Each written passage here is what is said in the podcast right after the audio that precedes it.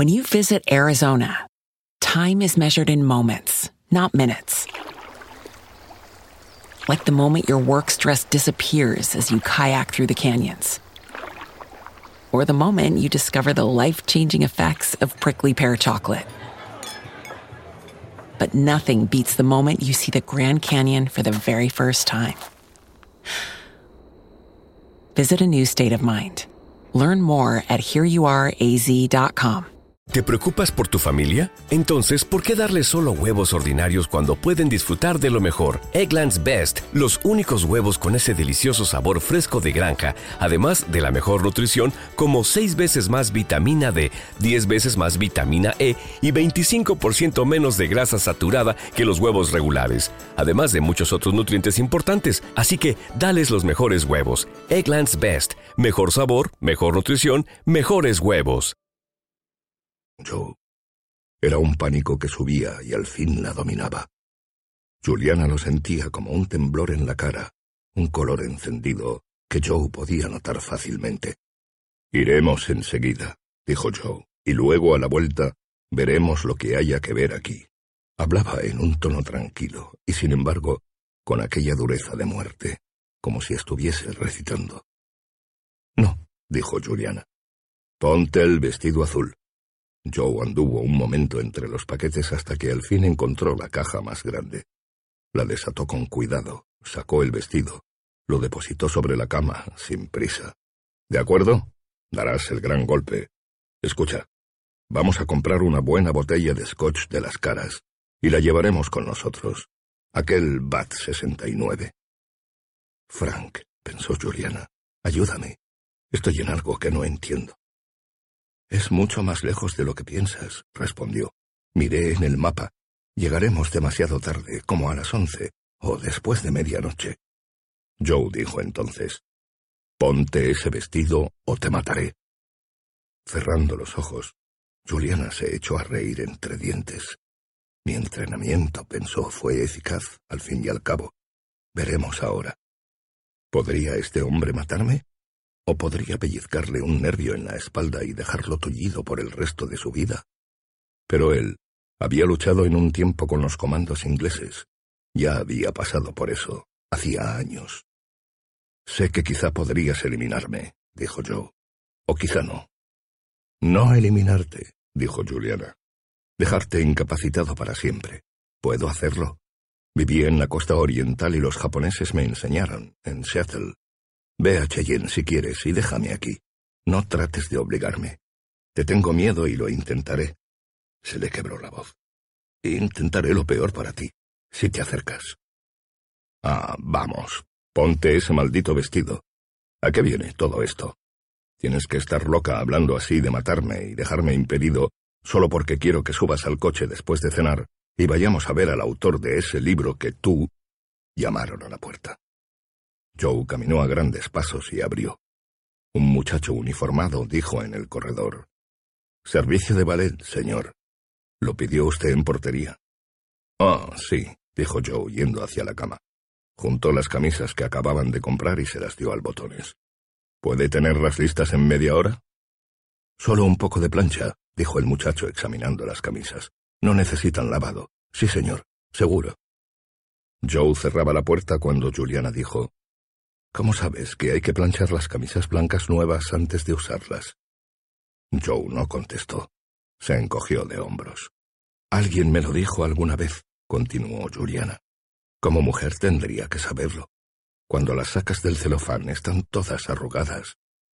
Cuando yo era más joven me gustaba mucho salir y vestirme bien. ¿Cómo sabías que había aquí servicio de ballet? Yo no lo sabía. ¿Es cierto que te cortaste y teñiste el pelo? Pienso que siempre fuiste rubio y que estabas usando peluca. ¿No es así? Joe se encogió otra vez de hombros. Tienes que ser un hombre de la SD, dijo Juliana, presentándote como chofer de camiones. Nunca luchaste en África del Norte, claro que no. Te encomendaron que vinieras aquí y mataras a Abensen, ¿no es cierto? Por supuesto que sí. Me parece que he sido una tonta. Juliana se sentía ahora reseca marchita. Después de un rato, Joe dijo, Claro que luché en África del Norte. Quizá no con la artillería de Pardy, pero sí con los brandeburgueses, continuó. Wehrmacht Comando, infiltrado en las filas británicas. No entiendo qué diferencia hace. Vimos mucha acción. Yo estaba en el Cairo, obtuve una medalla y me nombraron cabo. ¿Esa estilográfica es un arma? Joe no respondió. Una bomba, comprendió Juliana de pronto. Una bomba trampa que estalla cuando la tocas. No, dijo Joe. Un transmisor receptor de dos vatios. Así puedo mantenerme en contacto por si hay un cambio de planes, lo que no sería raro con la actual situación política de Berlín. Te pones en contacto con ellos justo antes de hacerlo, para estar seguro. Joe asintió. No eres italiano, eres alemán. Suizo. Mi marido es judío, dijo Juliana. No me interesa lo que es tu marido. Lo único que quiero es que te pongas ese vestido y te arregles para ir a cenar. Peínate de algún modo. Me gustaría que hubieses ido a la peluquería. Quizás el salón de belleza del hotel esté todavía abierto. Puedes ir mientras espero mis camisas y tomo una ducha. ¿Cómo vas a matarlo? Por favor, ponte ese vestido nuevo, Juliana, dijo Joe. Llamaré abajo y preguntaré por el peluquero. Fue hacia el teléfono. ¿Por qué necesitas que vaya contigo? Marcando un número en el teléfono, Joe dijo. Tenemos informes sobre Abensen. Parece que le atrae cierto tipo de muchacha morena, libidinosa, un tipo específico del Mediterráneo o de Oriente Medio. Mientras Joe le hablaba a la gente del hotel, Juliana se volvió y se echó sobre la cama, tapándose la cara con un brazo. Tienen una peinadora, dijo Joe mientras colgaba el teléfono, y puede atenderte ahora mismo. Baja al salón, está en el entresuelo. Joe extendió la mano alcanzándole algo. Juliana abrió los ojos y vio que eran más letras del Reichsbank. Para pagarle a la mujer. Déjame en paz, ¿quieres? dijo Juliana. Joe la miró con curiosidad y preocupación. Seattle es como hubiese sido San Francisco, dijo Juliana, si no se hubiera incendiado. Edificios de madera realmente viejos y algunos de ladrillos, y con lomas como San Francisco. Los japoneses de allí están desde mucho antes de la guerra. Tienen todo un barrio de casas y tiendas muy antiguo. Es un puerto. Ese viejito japonés que me enseñó... Yo había ido allí con un tipo de la marina, y fue entonces cuando empecé a tomar esas lecciones. Minoru Ichoyasu. Llevaba chaqueta y corbata, redondo como un yoyo. Daba lecciones en el piso de arriba, en un edificio de oficinas japonés. Tenía en la puerta uno de esos letreros anticuados de letras doradas y una sala de espera, como un dentista, con números viejos del National Geographic. Inclinándose sobre Juliana, Joe la tomó del brazo y la sentó, sosteniéndola con un brazo. ¿Qué te pasa? Pareces enferma. La miró, estudiándole la cara. Me estoy muriendo, dijo Juliana. No es más que una crisis de ansiedad. ¿No las tienes todo el día? Puedo traerte un sedante de la farmacia del hotel. ¿Qué te parece fenobarbital? Y no comemos nada desde las diez de la mañana. No te preocupes, te pondrás bien. Cuando lleguemos a casa de Abensen no tendrás que hacer nada, solo estar conmigo. Yo llevaré la conversación. Tú muéstrate amable con él y conmigo. No te separes de él y háblale para que se quede con nosotros y no se vaya. Estoy seguro de que cuando te vea con ese vestido italiano nos dejará entrar. Yo mismo te invitaría a entrar, si fuese él. Déjame ir al cuarto de baño, dijo Juliana. Me siento enferma, por favor. Trató de librarse de Joe. Déjame ir, tengo náuseas. Joe la dejó ir, y Juliana cruzó el dormitorio tambaleándose y se encerró en el baño. Puedo hacerlo, se dijo, y encendió la luz. Cerró los ojos enceguecida y buscó en el botiquín un paquete de hojas de aceitar, jabón, pasta de dientes. Abrió el paquetito nuevo de cuchillas. Sí, eran de un solo filo. Sacó una nueva, aceitosa, de color entre negro y azul. El agua corrió en la ducha. Juliana dio un paso adelante. Dios, estaba vestida. Se había estropeado la ropa. Le chorreaba el pelo. Horrorizada, trastabilló. Cayó, sosteniéndose en alguna parte. Tenía las medias empapadas. Se echó a llorar. Joe la encontró de pie junto al lavabo. Juliana se había quitado las ropas arruinadas y estaba allí, desnuda, apoyada en un brazo, descansando. Jesucristo, le dijo a Joe cuando se dio cuenta de que él estaba allí. No sé qué hacer. Me estropeé el traje de lana. Juliana señaló con una mano. Joe se volvió y vio el montón de ropa empapada. Con tono tranquilo pero con la cara alterada, Joe dijo, Bueno, no ibas a ponerte ese de todos modos. Tomó una toalla blanca de mano y secó a Juliana, llevándola de vuelta a la habitación alfombrada y tibia. Ponte la ropa interior, ponte algo. Haré que la peinadora venga aquí, no hay más remedio. Levantó otra vez el auricular del teléfono. ¿Me conseguiste esas píldoras? preguntó Juliana cuando Joe acabó de hablar. Me olvidé. Llamaré a la farmacia. No, espera. Tengo algo. Nembutal o una cosa parecida. Joe fue deprisa hasta la maleta y buscó dentro. Cuando volvió con dos cápsulas amarillas, Juliana le dijo, ¿Me destruirán? Tomó las cápsulas con mano torpe. ¿Qué? dijo Joe, torciendo la cara. Me pudrirán el bajo vientre, pensó Juliana. Me lo secarán para toda la vida. Quiero decir, explicó con cuidado, ¿no impedirán que me concentre? No. Es un producto de la AG Chemi que me dieron allá. Las tomo cuando no puedo dormir. Te traeré un vaso de agua. Joe corrió. La cuchilla de afeitar, pensó Juliana. Me la tragué. Ahora me hará pedazos el estómago. El castigo por haberme casado con un judío y complicarme la vida con un asesino de la Gestapo. Sintió que las lágrimas le venían otra vez a los ojos, hirviendo. El castigo por todos los crímenes. Vamos, dijo poniéndose en pie. La peinadora. No estás vestida. Joe la sostuvo, la hizo sentar, y trató sin éxito de ponerle unas bragas. Tengo que hacer que te arreglen el pelo, dijo con una voz desesperada. ¿Dónde está esa Jur, esa mujer? Juliana habló lenta y dolorosamente. El pelo esconde manchas en la piel, manchas que no se pueden quitar con un gancho. El gancho de Dios. Pelo, manchas, Jur, las píldoras que había tomado probablemente ácido de trementina. Habrían tenido una reunión y decidieron que a ella le darían el solvente más corrosivo. Joe estaba mirándola y palideció. Me lee los pensamientos, se dijo Juliana. Me lee la mente con la máquina, aunque no la encuentro. E esas píldoras, dijo. Estoy confundida y aturdida. No te las tomaste, dijo Joe señalando el puño de Juliana. Las píldoras estaban todavía aquí. Estás mentalmente enferma, continuó Joe. Ahora parecía pesado, lento, como una masa inerte. Estás muy enferma.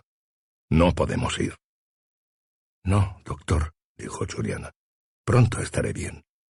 Trató de sonreír y miró a Joe a la cara, como para ver si lo había conseguido.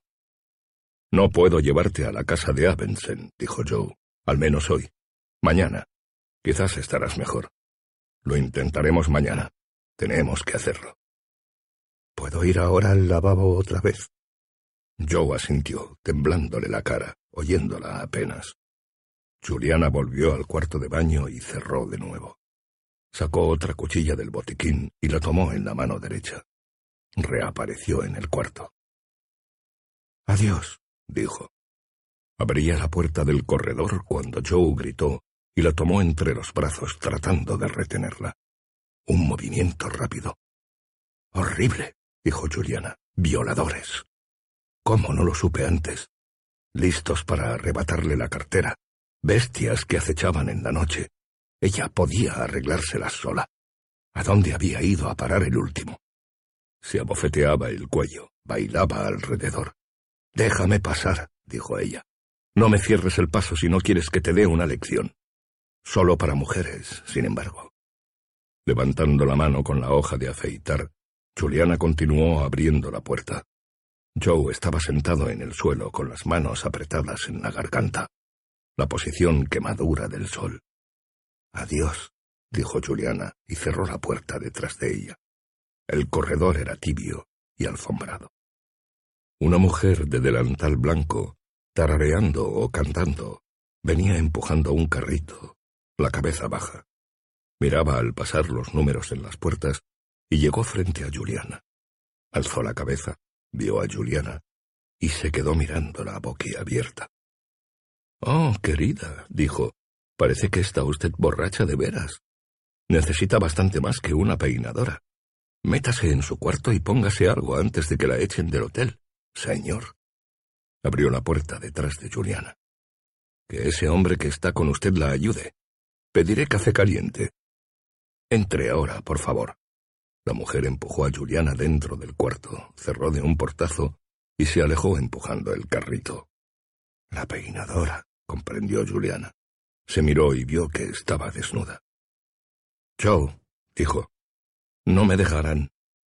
Encontró la cama, la maleta, la abrió y desparramó unas ropas.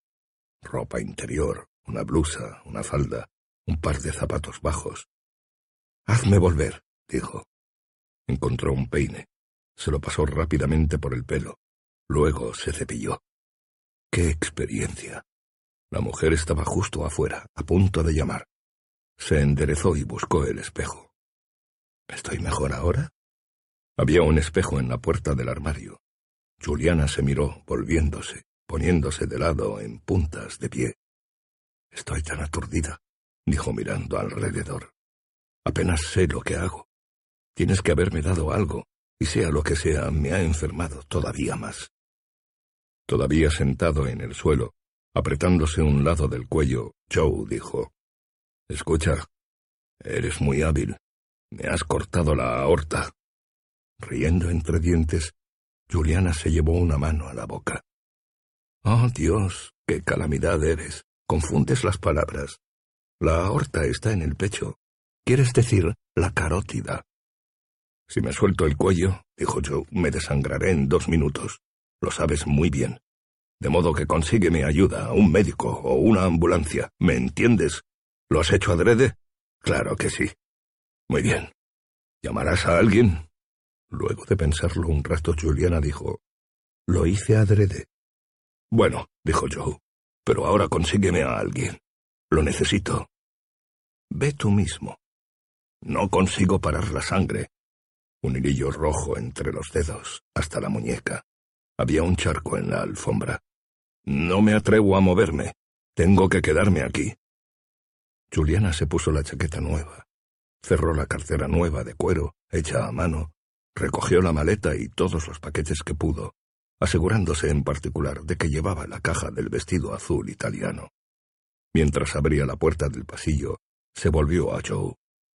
Quizá pueda avisar en portería, dijo. Abajo. Sí, dijo Joe. Muy bien, dijo Juliana. Les avisaré. No me busques en mi casa de Cannon City, pues no volveré allí. Y tengo una buena parte de esas letras del Reichsbank, de modo que estoy bien, a pesar de todo. Adiós. Lo siento. Juliana cerró la puerta y echó a correr por el pasillo, cargando la maleta y los paquetes. En el ascensor, un hombre de negocios de edad mediana y bien vestido, y la mujer que lo acompañaba, la ayudaron con los paquetes, y cuando llegaron al vestíbulo, se los pasaron a un botones. Gracias, les dijo Juliana. Luego que el botones llevó la valija y los paquetes a través del vestíbulo hasta la entrada del hotel, Juliana encontró un empleado que le explicó cómo podía retirar el coche. Al rato estaba en el helado garaje de cemento, debajo del hotel, esperando a que alguien le trajera el Studebaker. En el bolso había toda clase de cambio. Dio una propina al hombre del parking y subió por la rampa iluminada de amarillo y entró en la calle oscura con luces de coches y letreros de neón. El portero uniformado del hotel la ayudó a cargar la maleta y los paquetes en el baúl del coche, alentándola con una sonrisa tan constante y cordial que Juliana exageró la propina. Nadie trató de detenerla, y esto la asombró. Ni siquiera habían levantado una ceja. Sabían sin duda que Joe pagaría, decidió, o quizás él ya había pagado al entrar. Mientras esperaba junto con otros coches a que cambiaran las luces del semáforo, recordó que no había avisado en el hotel que Joe estaba sentado en el suelo del cuarto necesitando un médico. Todavía estaría allí esperando hasta el fin del mundo, o hasta que apareciese la mujer de la limpieza en algún momento de la mañana. Será mejor que vuelva, decidió Juliana, o que llame por teléfono. Buscaría una cabina. Qué disparate, pensó, mientras buscaba un sitio para aparcar y llamar por teléfono. Nadie lo hubiese pensado una hora antes. Cuando habían entrado en el hotel, mientras hacían compras, habían estado a punto de vestirse para cenar. Casi habían llegado a ir a un club nocturno. Juliana descubrió que estaba llorando otra vez. Las lágrimas le chorreaban por la nariz y le caían en la blusa mientras conducía. Qué error no haber consultado el oráculo, pensó. Me hubiese prevenido de algún modo. ¿Por qué no lo había consultado? Hubiera podido hacerlo en cualquier momento, en cualquier sitio a lo largo del viaje, o aún antes de salir. Sintió de pronto que un gemido le nacía en la garganta y no pudo reprimirlo. Era un ruido, un aullido que nunca se había oído antes. La horrorizaba, pero no podía acallarlo, aún apretando los dientes. Era un canto horrible, un quejido que le subía a la nariz. Aparcó al fin y se quedó sentada en el coche con el motor encendido, temblando, las manos metidas en los bolsillos de la chaqueta. Cristo, se dijo a sí misma agobiada. Son cosas que ocurren a veces.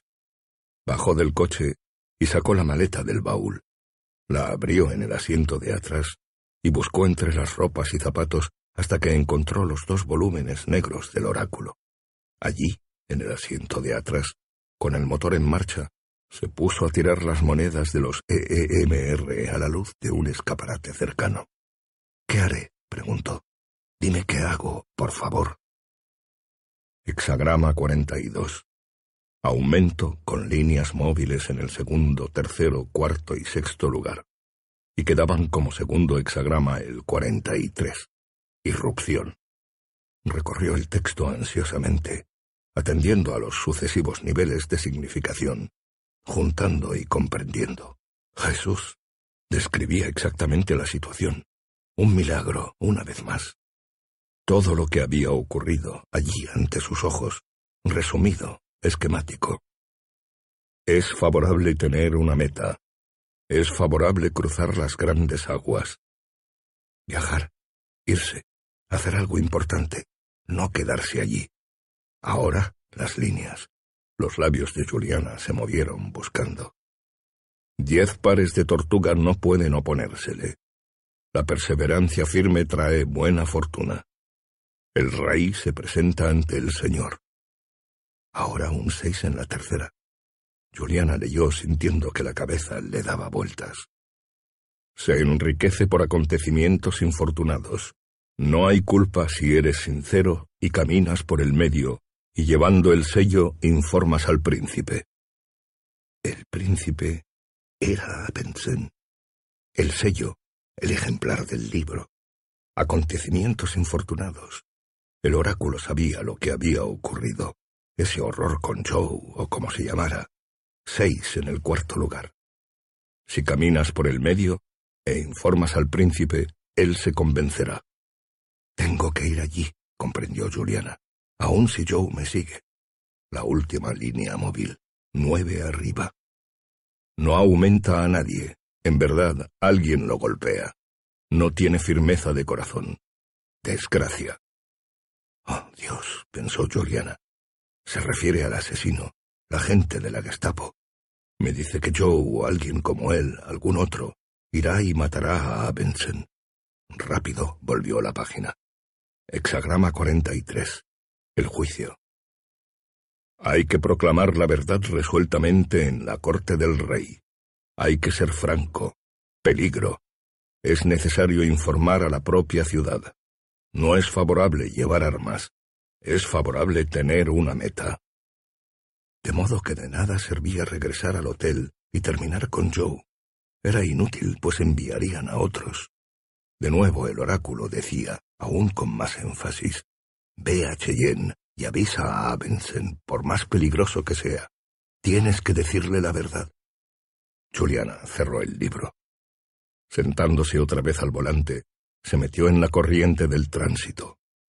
Poco después había encontrado el camino de salida de la ciudad y entraba en la autopista del norte, a todo gas. El motor parecía palpitar de algún modo, sacudiendo el volante y el asiento y todo lo que había en el coche. Gracias a Dios por el doctor Todd y sus autobans, se dijo Juliana, mientras se precipitaba en la oscuridad, viendo solo la luz de sus propios faros y las líneas blancas sobre el asfalto. A las diez de la noche, y a causa de dificultades en un neumático, no había llegado todavía a Cheyenne, de modo que no le quedaba más que salir de la carretera y buscar algún sitio donde dormir. Un letrero que indicaba una salida de la autopista decía Greeley, ocho kilómetros. Iré a Cheyenne mañana a la mañana temprano, se dijo Juliana mientras conducía el coche por la calle principal de Greeley, pocos minutos más tarde. Había por ahí varios moteles con anuncios de habitaciones disponibles, de modo que ya tenía dónde pasar la noche. Decidió que llamaría enseguida a Abensen, anunciándole que iba. Aparcó y salió trabajosamente del coche, contenta de poder estirar las piernas. Todo el día en el camino, desde las ocho de la mañana. Calle abajo, no muy lejos, podía verse una cafetería nocturna. Fue hacia allí con las manos en los bolsillos de la chaqueta, y muy pronto se encontró encerrada en la intimidad de una cabina telefónica, pidiendo a la operadora información sobre Cheyenne. Gracias a Dios los Abensen estaban en el listing. Juliana puso las monedas y la operadora llamó. Hola, dijo una voz de mujer joven, vigorosa, agradable. Una mujer que tiene aproximadamente mi edad, reflexionó Juliana. Señora Abensen, dijo, ¿podría hablar con el señor Abensen? ¿Quién habla, por favor? Leí el libro, dijo Juliana, y he viajado en coche todo el día desde Cannon City, en Colorado. Estoy en Greeley ahora. Pensé que llegaría ahí esta noche, pero no, de modo que quisiera saber si podría verlo mañana en algún momento. Luego de una pausa, la señora Abensen dijo con una voz todavía amable. Sí, es demasiado tarde ahora. Nos acostamos temprano aquí. ¿Hay alguna razón especial por la que quiera usted ver a mi marido? Está trabajando mucho últimamente. Quiero hablar con él, dijo Juliana le pareció que estaba hablando con una voz dura y gris. Se quedó mirando la pared de la cabina, no sabiendo qué otra cosa decir. Le dolía el cuerpo, y tenía la boca reseca y con un gusto amargo. Más allá de la cabina, alcanzaba a ver al hombre de la cafetería, sirviendo batidos de leche a cuatro adolescentes. Tuvo ganas de estar allí, con ellos. Apenas prestaba atención a lo que decía la señora Benson. Necesitaba tomar algo frío y quizás un bocadillo de ensalada de pollo para acompañar la bebida. Hawthorne trabaja irregularmente, estaba diciendo la señora Abensen, con aquella voz alegre y vivaz. Si se aparece usted mañana por aquí, no puedo prometerle nada, porque quizás esté ocupado. Pero si usted ya lo sabía antes de viajar. Sí, interrumpió Juliana. Sé que le gustaría hablar con usted unos pocos minutos, continuó la señora Abensen. Pero por favor, no se sienta decepcionada si él no encontrara tiempo para hablar con usted. Leímos el libro y nos gustó, dijo Juliana. Lo tengo conmigo. Ya veo, dijo la señora Benson cordialmente. Nos detuvimos en Denver y estuvimos de compras, de modo que perdimos mucho tiempo. No, pensó Juliana. Todo ha cambiado, todo es diferente ahora. Escuche, dijo, el oráculo me aconsejó que viniera a Cheyenne. Oh, Dios, dijo la señora Abensen, como si supiese lo del oráculo y no se tomara la situación en serio. Le leeré las líneas. Juliana había llevado el libro a la cabina. Poniendo los volúmenes en el estante junto al teléfono, volvió trabajosamente las páginas. Eh, solo un segundo. Encontró la página y le leyó a la señora Abensen primero el juicio y luego las líneas. Cuando llegó al nueve en la última, la línea que hablaba de alguien que era golpeado y de una desgracia, oyó que la señora Abensen exclamaba algo. Perdón, dijo Juliana, haciendo una pausa. Adelante, dijo la señora Abensen. El tono de la mujer, pensó Juliana, parecía ahora más atento, un tono más alerta. Después de que Juliana leyó el juicio del hexagrama 43, con la advertencia de peligro, hubo un silencio. La señora Abensen no dijo nada, y Juliana no dijo nada. Bueno, trataremos de verla mañana entonces, dijo al fin la señora Abensen. ¿Me dice su nombre, por favor? Juliana Frink, dijo Juliana. Muchas gracias, señora Abensen. La operadora estaba diciendo algo ahora a propósito del tiempo de la comunicación, y Juliana colgó. Recogió la cartera y los volúmenes del oráculo, dejó la cabina y se acercó a la barra de la cafetería. Luego de haber ordenado un bocadillo y una Coca-Cola, y mientras estaba sentada fumando y descansando, se dio cuenta en un arrebato de incrédulo horror que no le había dicho nada a la señora Abensen, del hombre de la Gestapo o la SD, o lo que fuera, el tal Joe Sinadella que ella había dejado en un cuarto de hotel en Denver. Le costaba creerlo. Se le había olvidado. Se le había ido completamente de la cabeza. ¿Cómo sería posible? Tenía que estar trastornada, enferma, estúpida y trastornada. Durante un momento, rebuscó en el bolso tratando de encontrar monedas para otra llamada. No, decidió cuando ya iba a dejar el banquillo. No podía llamar de nuevo esa noche. Lo dejaría así. Era demasiado tarde. Estaba cansada. Y ellos quizá ya dormían. Se comió el bocadillo de ensalada de pollo, se bebió la Coca-Cola y luego condujo el coche hasta el motel más próximo. Alquiló un cuarto y temblando se deslizó en la cama. 14. El señor Nobusuke Tagomi pensó que no había respuesta, ni la posibilidad de entender, ni siquiera en el oráculo.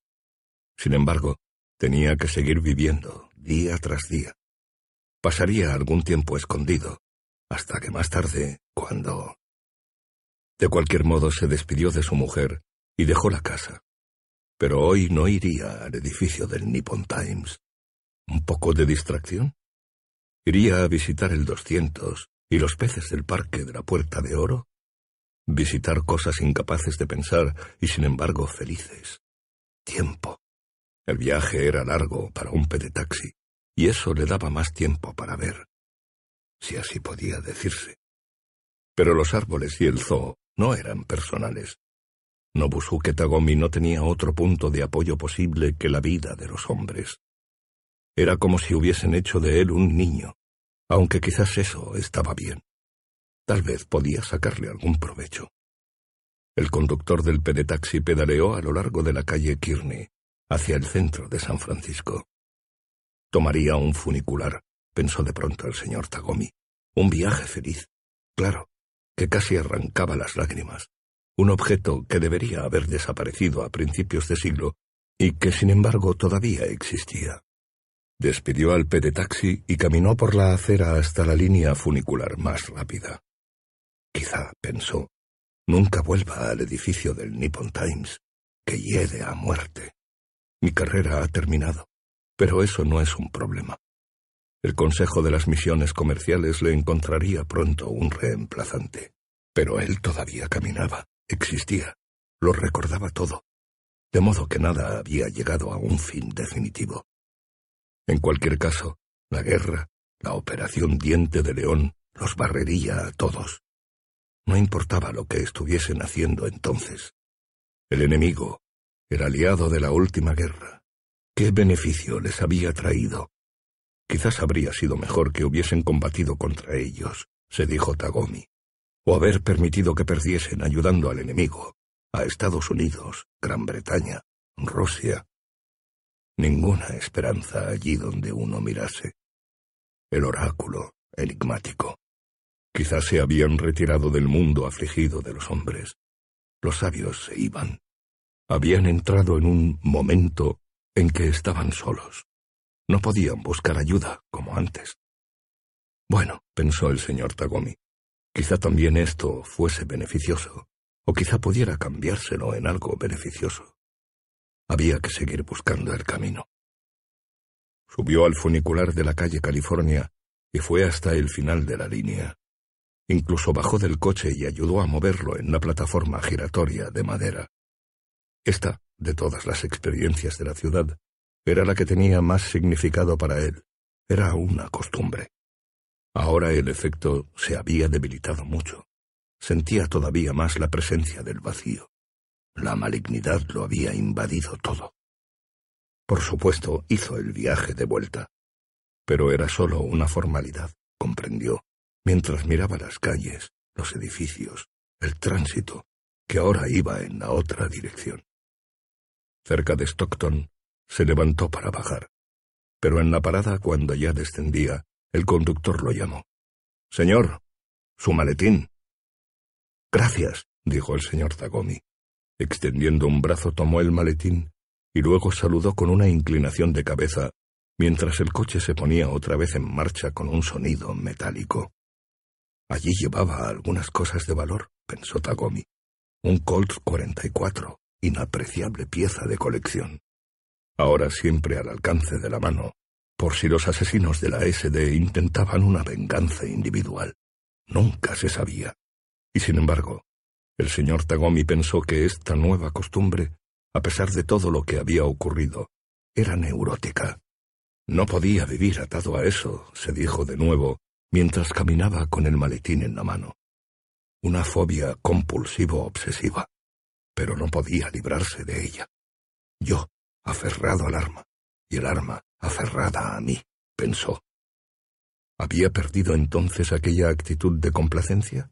¿La memoria de lo ocurrido le había pervertido todos los instintos? Quizá la colección entera estaba estropeada ahora, y no solo su relación con una pieza particular. La colección había sido algo muy importante en su vida, algo en lo que se había demorado, ay, con excesiva satisfacción. Llamó a un pedetaxi y le dio al conductor la dirección de la tienda de Robert Childan en la calle Montgomery. Quería hacer la prueba. Había quedado un hilo colgado, lo único quizá que admitía aún una intervención voluntaria. Una jugada que podía calmar aquella ansiedad, negociar el revólver como una pieza de auténtico valor histórico. El revólver tenía para él demasiada historia subjetiva, de una especie inadecuada. Pero la historia terminaba en él. El revólver no tendría ese significado para nadie. Libérate, decidió excitado. Cuando el revólver desaparezca todo se irá con él, las nubes del tiempo. Pues esas nubes no estaban solo en su mente, estaban, como la teoría de la historia lo había dicho siempre, dentro del revólver mismo. Una ecuación entre ambos. Llegó a la tienda donde había tenido tantos asuntos, se dijo mientras le pagaba al conductor, tanto de negocios como privados. Entró en la tienda llevando el maletín. Allí estaba el señor Childan junto a la caja, pasándole un paño a alguna pieza. Señor Tagomi, dijo el señor Childan con una reverencia. Señor Childan, Tagomi saludó también inclinándose. ¡Qué agradable sorpresa! Childan dejó el objeto y el paño y se acercó al mostrador. El rito de costumbre, la bienvenida, etc. Sin embargo, el señor Tagomi sentía que algo había cambiado en Childan muy callado ante todo. Mejor, decidió. Childan había sido siempre un poco ruidoso, chillón, agitado, pero esto quizás era un mal augurio. Señor Childan, dijo el señor Tagomi poniendo el maletín sobre el mostrador y abriéndolo. Quisiera ofrecerle una pieza que compré hace años, aquí mismo. Sí, dijo el señor Childan. Depende del estado, por ejemplo. Observó al señor Tagomi, atento. Un revólver Colt 44, dijo el señor Tagomi. Los dos hombres callaron mirando el revólver en el estuche abierto de madera de teca y la caja en la que faltaban algunas balas. Una sombra más fría del lado del señor Childan. Ah, comprendió el señor Tagomi. Bueno, así era. ¿No está usted interesado? dijo. No, señor, dijo el señor Childan con una voz tensa. No insistiré. El señor Tagomi se sentía sin fuerzas y cedió, invadido de yin, adaptable, receptivo, temeroso. Perdóneme, señor Tagomi. El señor Tagomi hizo una reverencia y guardó el arma y las balas en el maletín. Era el destino. Tenía que conservar el revólver. Parece usted muy decepcionado, dijo el señor Childan. ¿Se ha dado usted cuenta? El señor Tagomi estaba perturbado. Estaba haciendo un espectáculo público de su mundo interior. Se encogió de hombros. ¿Hay alguna razón especial por la que quiere usted desprenderse de esta pieza? dijo el señor Childan. No, dijo el señor Tagomi, ocultando otra vez su mundo personal, como tenía que ser. El señor Childan titubeó y enseguida dijo, Me pregunto si esta pieza vendrá de mi tienda.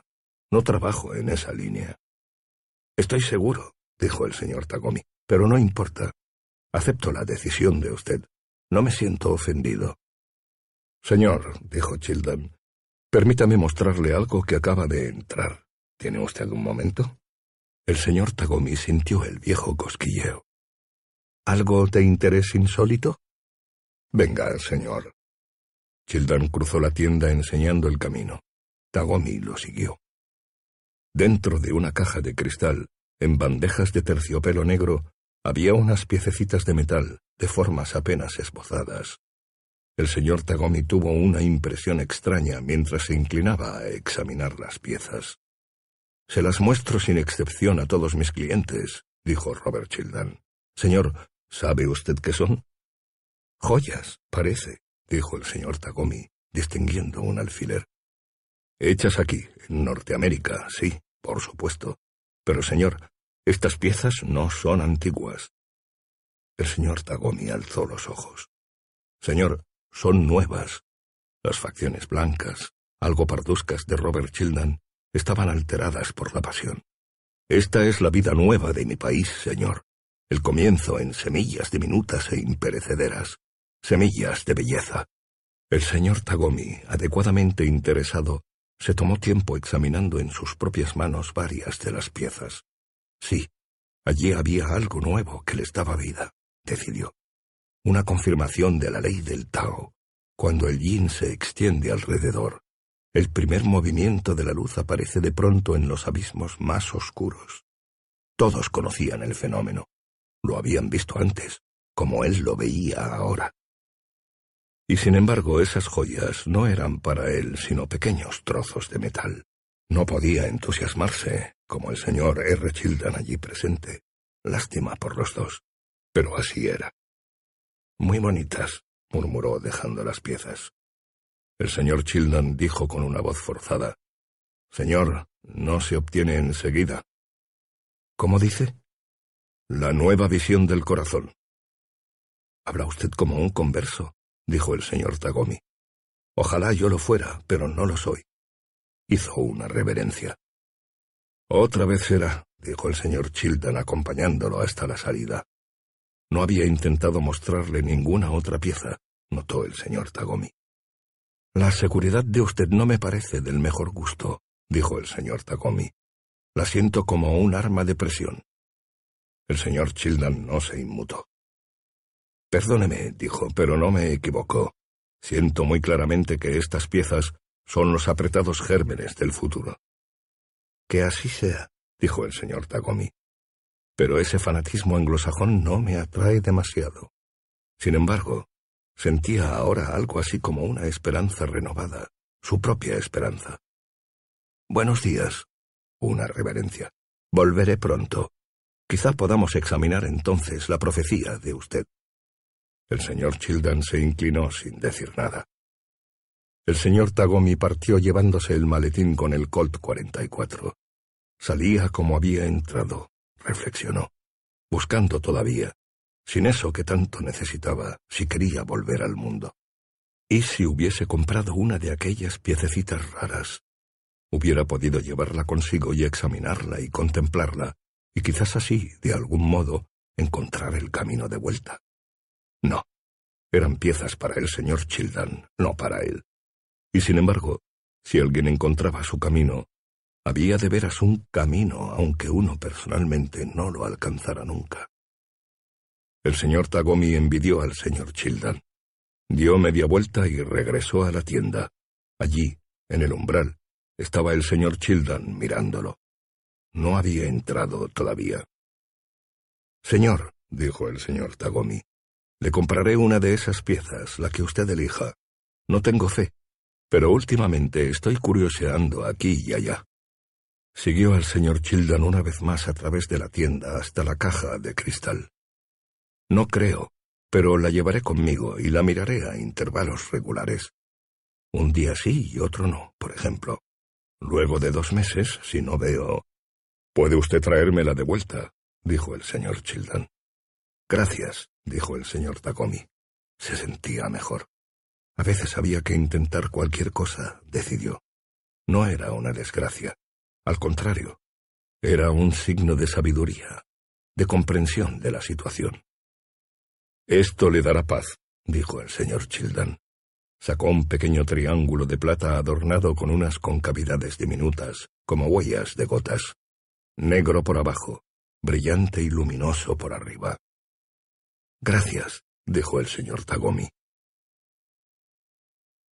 El señor Tagomi fue en pedetaxi hasta Portsmouth Square, un pequeño parque en la ladera sobre la calle Kearney, y que miraba al puerto de policía.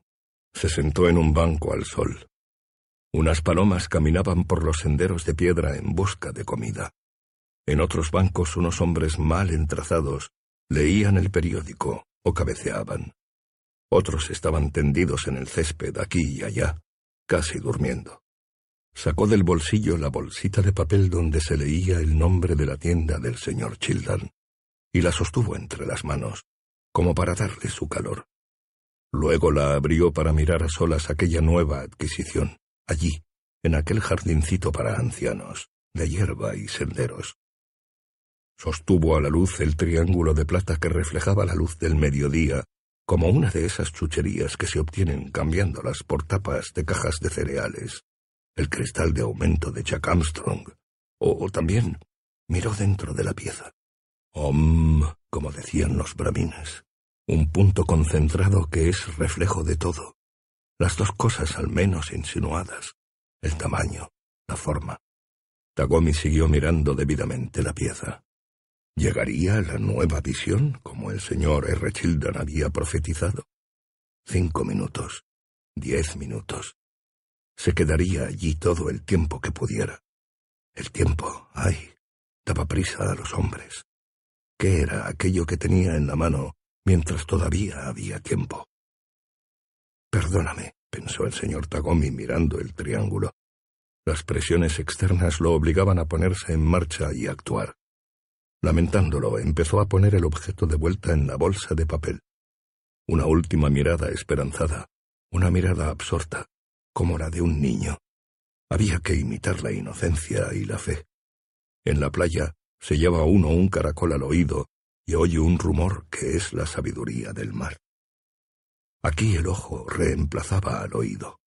El señor Tagomi esperaba que el triángulo entrara al fin en él y le informara qué había ocurrido, qué significaba eso, y le dijera su porqué la comprensión y el entendimiento en un pequeño triángulo finito.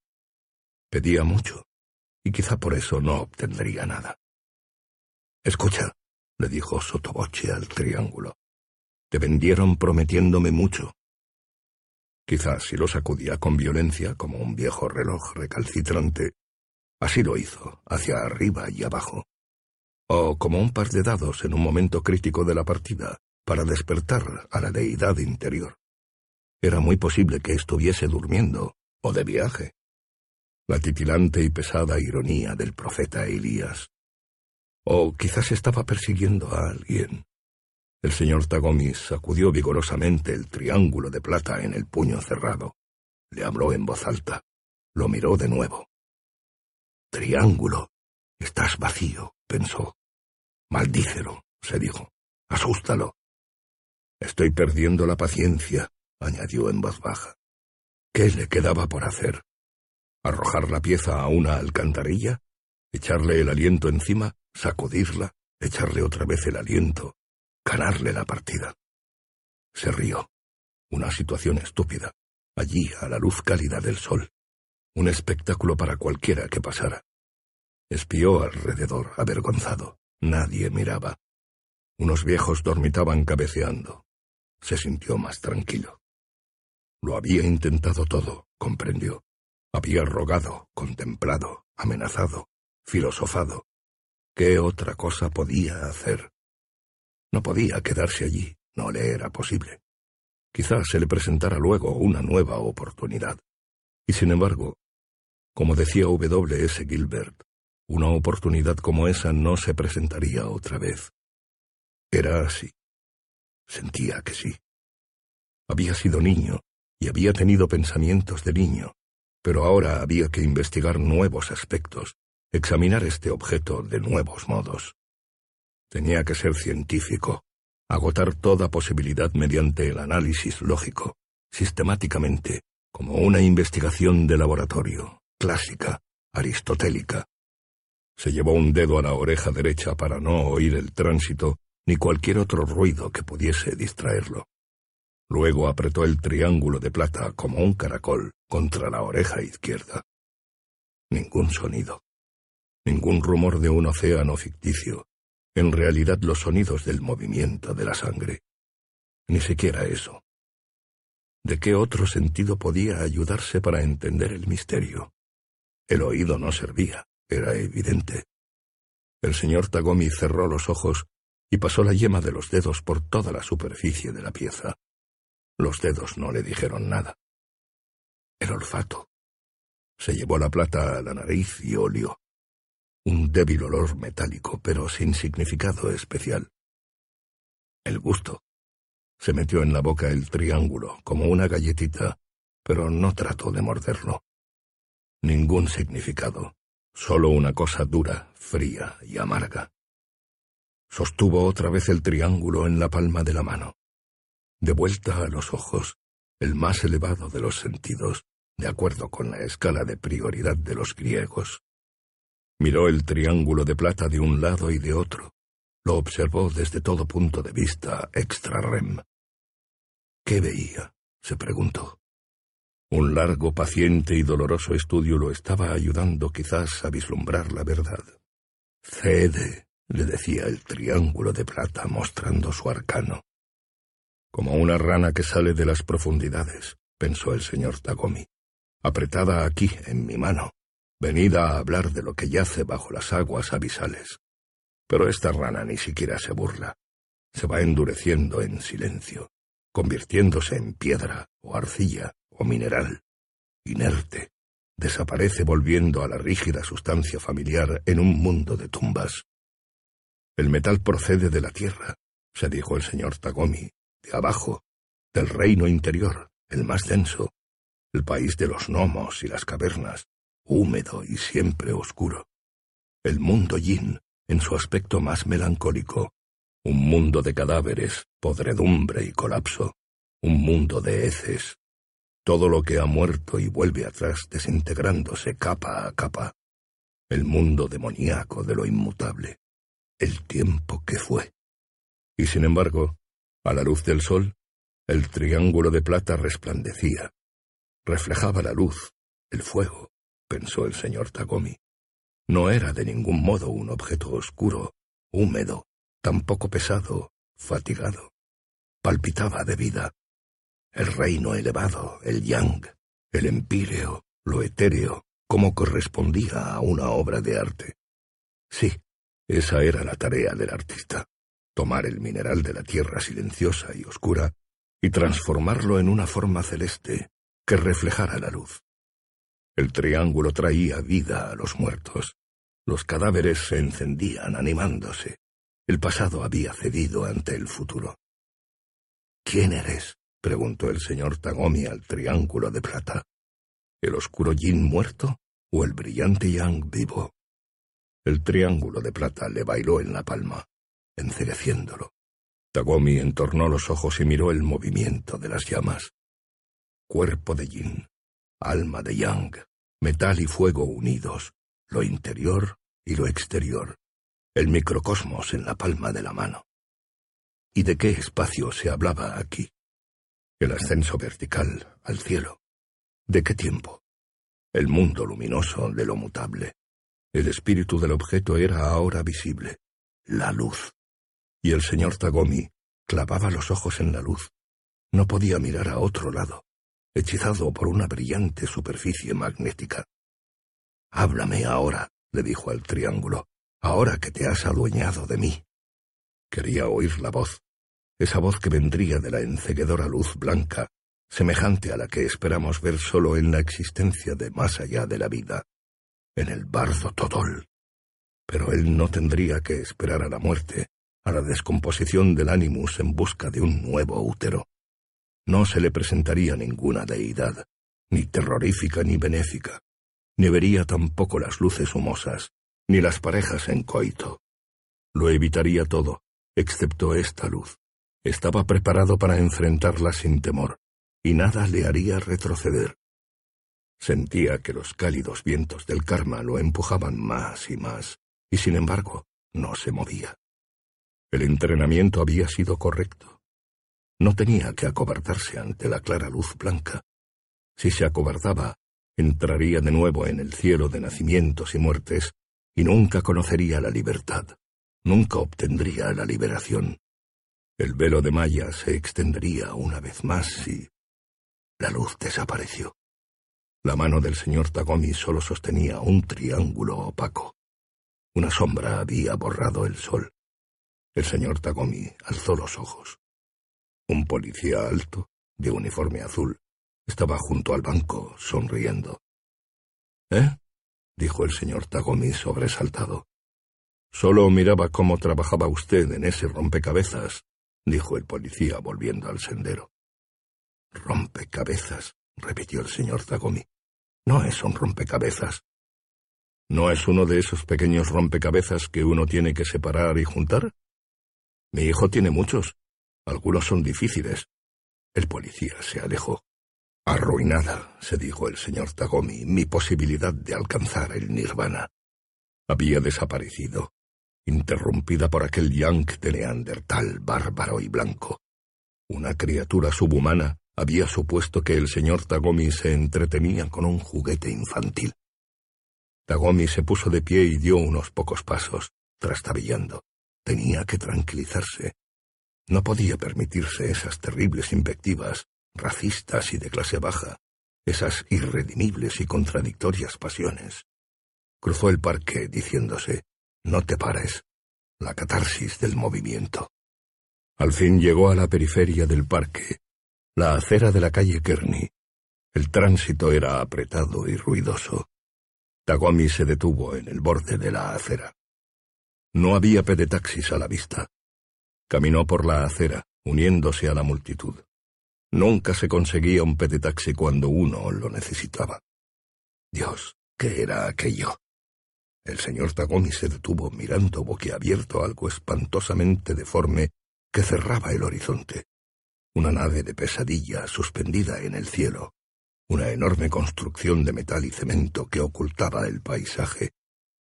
El señor Tagomi se volvió a un transeúnte, un hombre flaco de traje arrugado. ¿Qué es eso? le preguntó apuntando con el dedo. El hombre sonrió mostrando los dientes. Horrible, ¿eh? Es la carretera elevada del muelle. Mucha gente piensa que arruina el paisaje. Nunca lo había visto antes, dijo el señor Tagomi.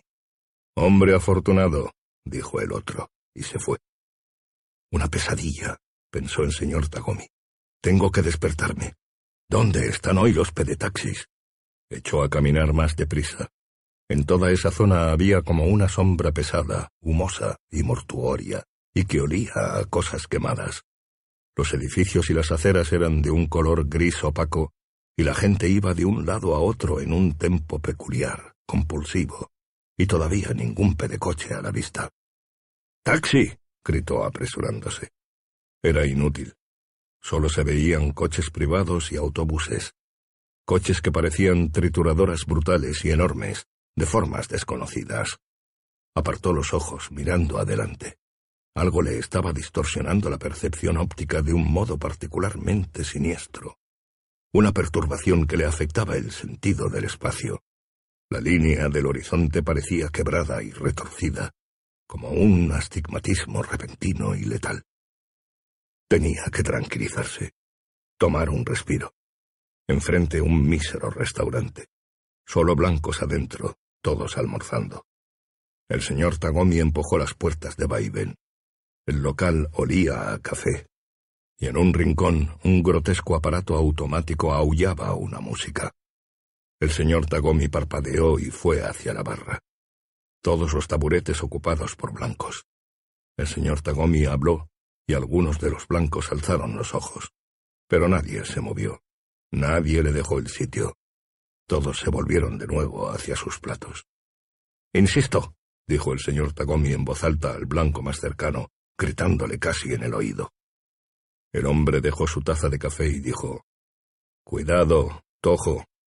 El señor Tagomi miró a los otros blancos. Todos lo miraban con una expresión hostil, y nadie se movía. La existencia del bardo Todol, se dijo el señor Tagomi. Unos vientos cálidos que lo llevaban quién sabe a dónde. La visión de... ¿Qué? ¿Era posible que el Animus la resistiera? Sí, el libro de los muertos preparaba para esto. Luego de la muerte creemos ver a otros hombres, pero todos nos parecerán hostiles. Uno está solo entonces, y no encuentra ayuda en ninguna parte. El viaje es terrible. Y ahí están siempre los reinos del sufrimiento, el renacimiento, preparados para recibir el espíritu débil y sin ánimo, apariciones ilusorias. El señor Tagomi escapó del restaurante. Las puertas oscilaron juntas detrás de él. Una vez más se encontró en la calle. ¿Dónde estaba? Fuera del mundo cotidiano, el espacio y el tiempo de costumbre. El triángulo de plata lo había desorientado. Había soltado amarras y desde entonces no encontraba un punto de apoyo, sometido a terribles pruebas. Una lección para siempre. ¿Por qué trataba uno de contravenir las propias percepciones? para ir extraviado de un lado a otro, sin señales ni guía? Una condición hipnagógica, la facultad de la atención disminuida, permitiendo así que sobrevenga un estado crepuscular, el mundo visto solo en un aspecto meramente simbólico y arquetípico, del todo confundido con material inconsciente. Un caso típico de sonambulismo inducido por hipnosis. Había que parar ese terrible deslizarse entre sombras, reenfocar la concentración y restaurar el centro del ego. Buscó en los bolsillos el triángulo de plata. No estaba. Lo había dejado en el banco dentro del maletín. Una catástrofe. El señor Tagomi inclinó el cuerpo y echó a correr calle arriba hacia el parque. Unos vagabundos somnolientos lo miraron sorprendidos mientras Tagomi corría. Allí estaba el banco, y apoyado contra el banco, el maletín. No había señales del triángulo. El señor Tagomi buscó y lo vio al fin medio oculto entre la hierba. Él mismo seguramente lo había arrojado allí, furioso. Se sentó en el banco tratando de serenarse, sin aliento. Tenía que mirar otra vez el triángulo de plata, se dijo cuando pudo respirar. Tenía que examinarlo muy atentamente, contar hasta diez y emitir entonces un sonido sobrecogedor. Herbaje, por ejemplo. Ensoñaciones idiotas que evadían la realidad, emulando los más nocivos aspectos de su adolescencia. Nada había allí de la inocencia prístina de la verdadera infancia. De cualquier modo, era lo que ahora merecía. No había otros responsables, y no podía culpar al señor Childan o a los artesanos, sino solo a su propia codicia. El entendimiento no se conseguía por la fuerza. El señor Tagomi contó lentamente, y de pronto se incorporó de un salto. Maldita estupidez, dijo en voz alta. ¿Se le habían aclarado las nieblas? Espió alrededor. Aquella difusión de la luz había desaparecido, probablemente. Ahora entendía de veras la incisiva elección de las palabras en San Pablo. Visto a través de un vidrio oscuro, no era una metáfora, sino una astuta referencia a la distorsión óptica. En realidad, toda visión del mundo era astigmática, en un sentido fundamental. El espacio y el tiempo eran creaciones de la propia psique, y cuando faltaban estos factores, lo mismo que en las perturbaciones agudas del oído medio. De vez en cuando uno escoraba excéntricamente, perdido todo el sentido del equilibrio. El señor Tagomi volvió a sentarse. Se guardó el triángulo de plata en un bolsillo de la chaqueta y se quedó allí con el maletín sobre las piernas. Lo que tenía que hacer ahora, se dijo, era ir y mirar de nuevo aquella maligna construcción. ¿Cómo la había llamado el hombre? La carretera del muelle, si aún estaba allí. Pero tenía miedo. Y sin embargo pensó, no podía quedarse ahí sentado. Tenía muchas cargas que llevar, como decía la vieja expresión popular norteamericana. Trabajos que hacer. Un dilema. Dos muchachitos negros pasaron corriendo ruidosamente por el sendero. Una bandada de palomas se elevó en el aire. Los niños hicieron una pausa. El señor Tagomi llamó. ¡Eh, muchachos! Buscó en los bolsillos. Vengan. Los niños se acercaron cautelosamente. Aquí tienen una moneda, dijo el señor Tagomi, tirándoles una moneda. Los niños lucharon, disputándosela. Vayan a la calle Kearney y vean si hay pedetaxis. Vuelvan y díganme. ¿Nos dará otra moneda? dijo uno de los niños. ¿Cuando volvamos? Sí, dijo el señor Tagomi. Pero díganme la verdad. Los niños corrieron por el sendero. Si no hay pedetaxis, se dijo el señor Tagomi, será señal de que debo retirarme a un lugar solitario y suicidarme. Apretó el maletín. Todavía tenía el arma. No sería difícil. Los niños volvieron, atropellándose. ¡Seis! gritó uno de ellos. Había seis. Yo conté cinco, jadeó el otro. El señor Tagomi dijo, ¿Están seguros que hay pedetaxis? ¿Vieron claramente a los conductores pedaleando? Sí, señor, dijeron los dos niños. El señor Tagomi les dio una moneda a cada uno. Los niños se fueron corriendo. De vuelta a la oficina y al trabajo, pensó el señor Tagomi. Se puso de pie, aferrando el maletín. Las obligaciones llamaban, en un día como otros. Una vez más fue hasta la calle por el sendero. ¡Taxi! llamó. Un pedetaxi apareció en medio del tránsito. El conductor se detuvo junto al bordillo, volviendo una cara oscura y brillante, el pecho agotado. Sí, señor. Lléveme al edificio del Nippon Times, ordenó el señor Tagomi. Se subió al asiento y se puso cómodo. Pedaleando furiosamente, el conductor del pedetaxi se movió entre los otros taxis y coches. BetMGM has an unreal deal for sports fans in Virginia. Turn $5 into $150 instantly when you place your first wager at BetMGM. Simply download the BetMGM app and sign up using code Champion150. Then, place a $5 wager on any sport. You'll receive $150 in bonus bets, regardless of your wager's outcome. And if you think the fun stops there, the King of Sportsbooks has plenty of surprises in store. Check out daily promotions, same game parlays, live bets, and so much more. Download the app in Virginia today and get $150 in bonus bets instantly from your first wager only at BetMGM. BetMGM and GameSense remind you to play responsibly. See BetMGM.com for terms. 21 plus only, Virginia only. New customer offer, subject to eligibility requirements. Rewards are non withdrawable bonus bets that expire in seven days. Please gamble responsibly. Gambling problem? Call 1 800 Gambler. Promotional offer not available in Washington, D.C. ¿No se merece tu familia lo mejor? Entonces, ¿por qué no los mejores huevos? Ahora, Egglands Best están disponibles en deliciosas opciones. Huevos clásicos, de gallina libre de jaula y orgánicos de Egglands, que ofrecen un sabor más delicioso y fresco de granja que le encantará a tu familia. En comparación con los huevos ordinarios, Egglands Best contiene la mejor nutrición como 6 veces más vitamina D, 10 veces más vitamina E y el doble de omega 3 y B12. Solo Egglands Best. Mejor sabor, mejor nutrición, mejores huevos. Visita egglandsbest.com para más información. Era poco antes del mediodía cuando el señor Tagomi llegó al edificio del Nippon Times. En el vestíbulo principal, le dijo a una de las telefonistas que lo comunicaran con el señor Ramsey.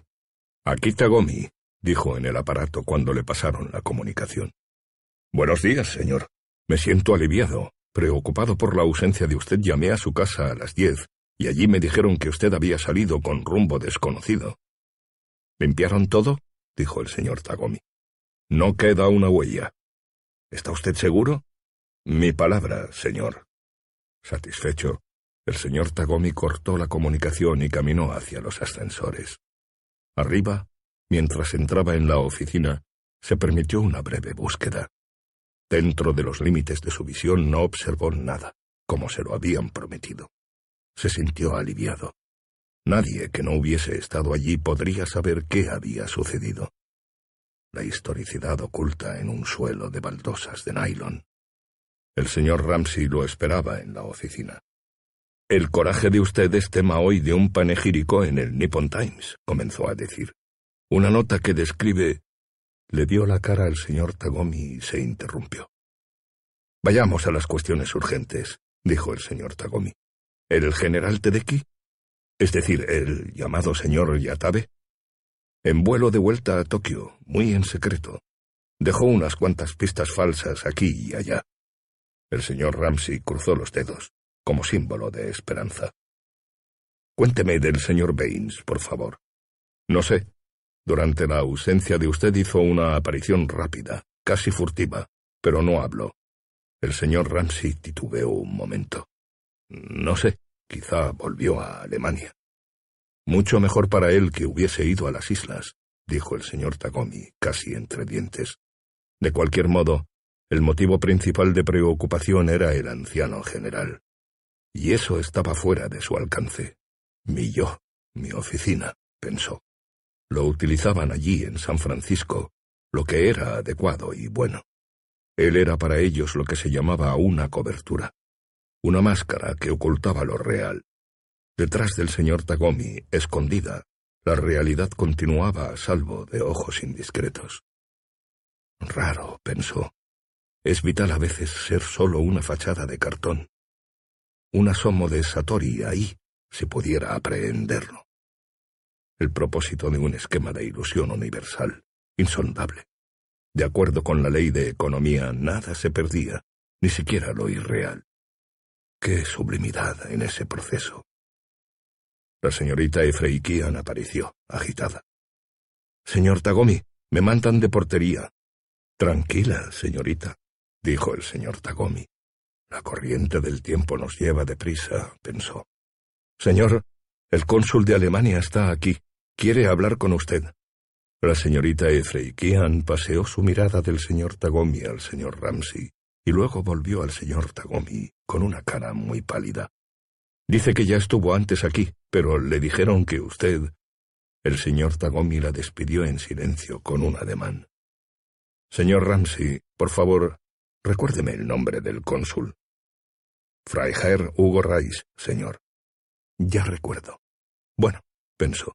Era evidente que, después de todo, el señor Childan le había hecho un favor al no aceptar el revólver. El señor Tagomi, llevando el portafolios, dejó la oficina y salió al corredor. Un hombre blanco, bien vestido, algo corpulento, estaba allí, pelo anaranjado y corto, zapatos Oxford de cuero negro, postura erecta, una afeminada boquilla de marfil en una mano. Era él, sin duda. ¿Herr Rice? dijo el señor Tagomi. El alemán saludó con una inclinación de cabeza. Es cierto, dijo el señor Tagomi, que usted y yo hemos manejado negocios por correo, teléfono, etc. Pero nunca hasta ahora nos habíamos visto cara a cara. Un honor, dijo Gerrais adelantándose, aun teniendo en cuenta las circunstancias tan irritantes y perturbadoras. Quizá, dijo el señor Tagomi. El alemán alzó una ceja. Perdón, dijo el señor Tagomi. El conocimiento se me nubla en relación con estas señaladas circunstancias. Fragilidad de una sustancia hecha de arcilla, podría decirse. Terrible, dijo Gerrais sacudiendo la cabeza. Cuando supe, antes que usted inicie una letanía, dijo el señor Tagomi, permítame que hable. Desde luego. Yo maté a los dos hombres de la SD, dijo el señor Tagomi. El Departamento de Policía de San Francisco me citó en la calle Kearney, dijo Gerrais, echando alrededor de los dos un humo de cigarrillo de olor ofensivo. Me pasé horas allí y en la morgue, y luego estuve leyendo el informe preparado por ustedes para los inspectores de la policía. Absolutamente terrible todo esto, del principio al fin. El señor Tagomi no dijo nada. Sin embargo, continuó Reich, la sospecha de que los criminales pudiesen estar conectados con el Reich no ha sido confirmada. En lo que a mí concierne, toda la historia es una locura. Estoy seguro de que actuó usted de un modo absolutamente correcto, señor Tagori. Tagomi. Mi mano, dijo el cónsul, tendiendo la mano. Le propongo un pacto de caballeros para olvidar el asunto. No vale la pena, sobre todo en estos tiempos críticos. Cualquier publicidad estúpida podría inflamar a las masas, en detrimento de los intereses de nuestras dos naciones. Yo sigo llevando, sin embargo, el peso de la culpa, dijo el señor Tagomi. La sangre no es tan fácil de borrar como la tinta. El cónsul parecía perplejo. Necesito el perdón, dijo el señor Tagomi, pero no es usted quien puede dármelo. Quizá nadie pueda.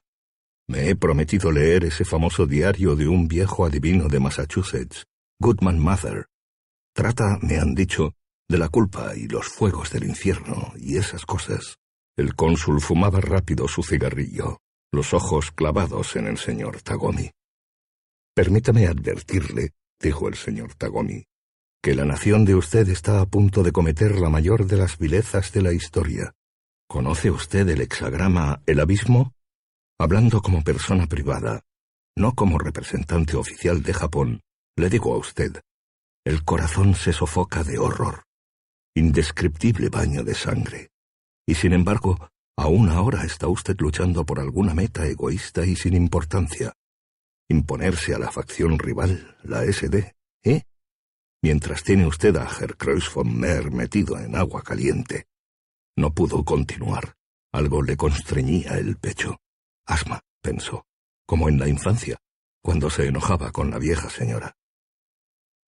Estoy sufriendo, le dijo a Gerrais, que ahora había apagado el cigarrillo, de una enfermedad que empezó hace años, pero que se hizo virulenta el día que oí, agobiado, las andanzas de los jefes de usted. De cualquier modo, no hay posibilidades terapéuticas. Lo mismo para usted, señor en el lenguaje de Goodman Mather, si recuerdo bien, arrepentíos. El cónsul alemán dijo roncamente, Recuerda bien. Asintió con un movimiento de cabeza y encendió otro cigarrillo con dedos temblorosos. El señor Ramsey llegó desde la oficina. Llevaba varios formularios y papeles, y le dijo al señor Tagomi que callaba ahora tratando de respirar. Mientras él está aquí, cuestiones de rutina. Pensativo, el señor Tagomi tomó los formularios y les echó una ojeada. Formulario 2050, requerido por el Reich y por conducto del representante de los EEPA, cónsul Freiherr Hugo Reich. Criminal en custodia en el Departamento de Policía de San Francisco. Frank Frink, judío, ciudadano de Alemania de acuerdo con las leyes del Reich, retroactivas a junio de 1960 para protección y custodia bajo las leyes del Reich, etc. El señor Tagomi miró el formulario otra vez. La estilográfica, señor, dijo el señor Ramsey. Esto cierra los asuntos pendientes con el gobierno alemán hasta hoy. El señor Ramsey miró con desagrado al cónsul mientras tendía la estilográfica al señor Tagomi. No, dijo el señor Tagomi. Devolvió el formulario 2050 al señor Ramsey. Enseguida se lo arrebató de vuelta y escribió al pie. Libre de culpa y cargo. Misión comercial de S.F. Protocolo Militar 1947. Tagomi. Le pasó una copia al cónsul alemán y las otras al señor Ramsey junto con el original. Buenos días, Gerrais. El señor Tagomi hizo una reverencia. Apenas se molestó en mirar el papel. Cualquier asunto futuro trátelo por favor por medio de máquinas intermediarias, correo, teléfono, cable, dijo el señor Tagomi. No personalmente. Me hace usted responsable de una situación general que no corresponde a mi jurisdicción. Mierda, dijo el señor Tagomi. Contesto eso a eso. Un modo de hablar impropio de gente civilizada, dijo el cónsul. Está usted poniendo aquí amargura y sentimientos de venganza donde no hay más que una cuestión formal sin implicaciones personales. El cónsul arrojó el cigarrillo al suelo, se volvió y se alejó. Llévese con usted ese cigarrillo pestilente, alcanzó a decir el señor Tagomi, pero el cónsul ya había desaparecido en una vuelta del pasillo. ¡Qué conducta infantil! dijo Tagomi al señor Ramsey. Ha sido usted testigo de una conducta infantil y repelente. Caminó de vuelta hasta la oficina, con paso no muy firme. De pronto notó que no podía respirar.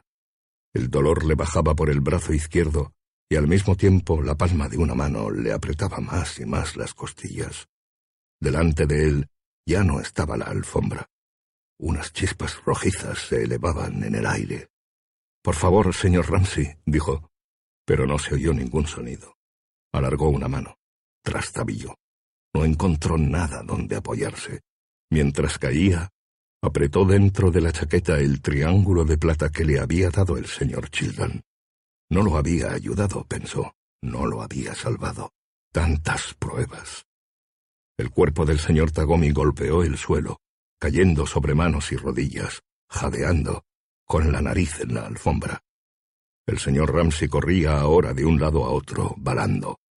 Mantenga la compostura, pensó el señor Tagomi. Es un pequeño ataque al corazón, llegó a decir. Varias personas habían aparecido ahora y lo llevaban al sofá. Tranquilícese, señor, le dijo uno de ellos. Avisen a mi mujer, por favor, dijo Tagomi. Enseguida, el sonido de una ambulancia que remontaba la calle. Luego más alboroto aún. La gente iba y venía. Lo cubrieron con una manta hasta las axilas, le quitaron la corbata, le aflojaron el cuello. Estoy mejor ahora, dijo Tagomi. Estaba cómodamente acostado y no trataba de moverse. La vida pública había terminado para él, era evidente.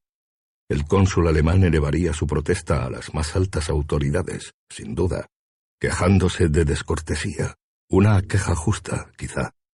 De cualquier modo, el trabajo allí había terminado. Él había hecho su parte, y ahora era el turno de Tokio y las facciones alemanas. Una lucha, en todo caso, que escapaba a su voluntad. Había pensado que se trataba solo de plásticos, se dijo. Un vendedor de moldes. El oráculo había dado una pista en esa dirección, pero... Quítenle la camisa, dijo una voz que pertenecía sin duda al médico del edificio. Una voz de tono muy autoritario. El señor Tagomi sonrió. El tono es todo. ¿Podría ser esta la respuesta? se preguntó Tagomi. Misterios del organismo humano, que sabía y decidía por su cuenta. Era tiempo de descansar, o al menos de descansar un poco. Un propósito que él, Tagomi, tenía que aceptar. ¿Qué había dicho el oráculo la última vez? La consulta en la oficina cuando los dos hombres estaban tendidos en el suelo, muertos o agonizando. El sesenta y uno la verdad interior. Los cerdos y los peces son los menos inteligentes. Es difícil convencerlos. Los animales eran él mismo. El libro se refería a él. Nunca entendería del todo. Tal era la naturaleza de esas criaturas. O la verdad interior era esto, lo que estaba ocurriéndole. Esperaría. Vería qué era. Quizá las dos cosas. Aquella tarde, poco después de la cena, un oficial de policía llegó a la celda de Frank Frink, abrió la puerta y le dijo que recogiera sus pertenencias en el escritorio.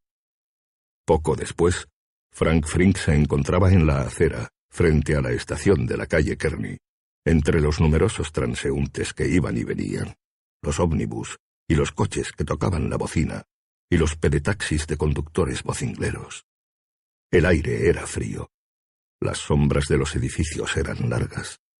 Frank Frink se detuvo un momento y luego se incorporó automáticamente a un grupo que cruzaba la calle en la esquina. Lo habían arrestado sin motivo, pensó, para nada, y habían tenido que soltarlo del mismo modo. No le habían dado explicaciones. Le habían devuelto simplemente el atado de ropas, la cartera, el reloj, las gafas, y habían pasado al caso siguiente, un viejo borracho encontrado en la calle. Era un milagro que lo hubiesen dejado en libertad, una casualidad sin sentido. En ese mismo momento tendría que haber estado volando a Alemania para que lo exterminaran. Todavía no podía creerlo. Los dos episodios, tanto el arresto como la liberación, le parecían irreales. Caminó a lo largo de las tiendas cerradas, tropezando con papeles arrastrados por el viento. Una nueva vida, pensó. Un renacimiento. Diablos. Estaba vivo. ¿A quién tenía que agradecérselo? ¿Rezar, quizá? ¿Rezarle a qué? Me gustaría entender, se dijo mientras se movía por la transitada acera nocturna, bajo los anuncios de neón, los bares ruidosos de la avenida Grant. Deseaba entender. Tenía que entender. Aunque sabía que nunca entendería. Alégrate y basta, pensó, y sigue caminando. Un pedazo de la mente de Frink declaró entonces. Y luego, de vuelta a Ed. Tenía necesidad de volver al taller, allá abajo, en el sótano, empezar donde había dejado y trabajar en las joyas. Trabajar y no pensar, no alzar los ojos o tratar de entender. Tenía que mantenerse ocupado. Tenía que fabricar piezas. Fue dejando atrás una calle tras otra, cruzando la ciudad, cada vez más oscura, tratando de volver lo más pronto posible al sitio seguro, comprensible, donde había estado. Cuando llegó al fin, encontró a Ed McCarthy sentado al banco, comiendo. Dos bocadillos, un termo de té, un plátano, bizcochos. Frank Frink se quedó en el umbral, jadeando. McCarthy le oyó y se dio vuelta. Tuve la impresión de que estabas muerto, le dijo, y masticó. Tragó rítmicamente y tomó otro pedazo. Ed tenía encendido el pequeño calentador eléctrico, junto al banco. Frank se inclinó y se calentó las manos. Es bueno verte de vuelta, dijo Ed. Palmeó dos veces la espalda a Frank y volvió a su bocadillo. No dijo nada más. No se oía otra cosa que el zumbido del calentador y a Ed que masticaba. Dejando la chaqueta en una silla, Frank tomó un puñado de trozos de plata a medio terminar y los llevó al torno. Atornilló una rueda polidora de lana, encendió el motor, preparó la rueda, se puso la máscara para protegerse los ojos y sentándose en una banqueta, empezó a remover las escamas que había dejado el fuego, una por una. 15. El capitán Rudolf Wegener, que en ese momento había llevado el nombre falso de Conrad Goltz, viajante de equipo médico al por mayor, miró por la ventanilla de nave cohete MC-9E de la Lufthansa. Enfrente asomaba Europa. Qué rápido había sido el viaje, pensó. Dentro de siete minutos aterrizarían en Tempelhoferfeld. Mientras miraba cómo iba creciendo la masa de tierra, se preguntó si habría logrado algo al fin y al cabo. Ahora todo quedaba en manos del general Tedeki y de lo que él hiciese allá, en las islas. Pero al menos les había pasado la información, y no había ningún otro camino por ahora aunque no había razones para ser optimista. Era muy probable que los japoneses no pudiesen cambiar de ningún modo el curso de la política interna alemana. El grupo de Goebbels estaba en el poder y probablemente seguiría allí. Una vez que se sintieran seguros, volverían a pensar en la operación Diente de León, y otra parte del planeta sería destruida, con todos sus habitantes, en nombre de un ideal fanático y retorcido. Sí. Quizá los nazis lo destruyeran todo, dejando solo una estéril ceniza. ¿Por qué no? Podían hacerlo. Tenían la bomba de hidrógeno. Y lo harían también.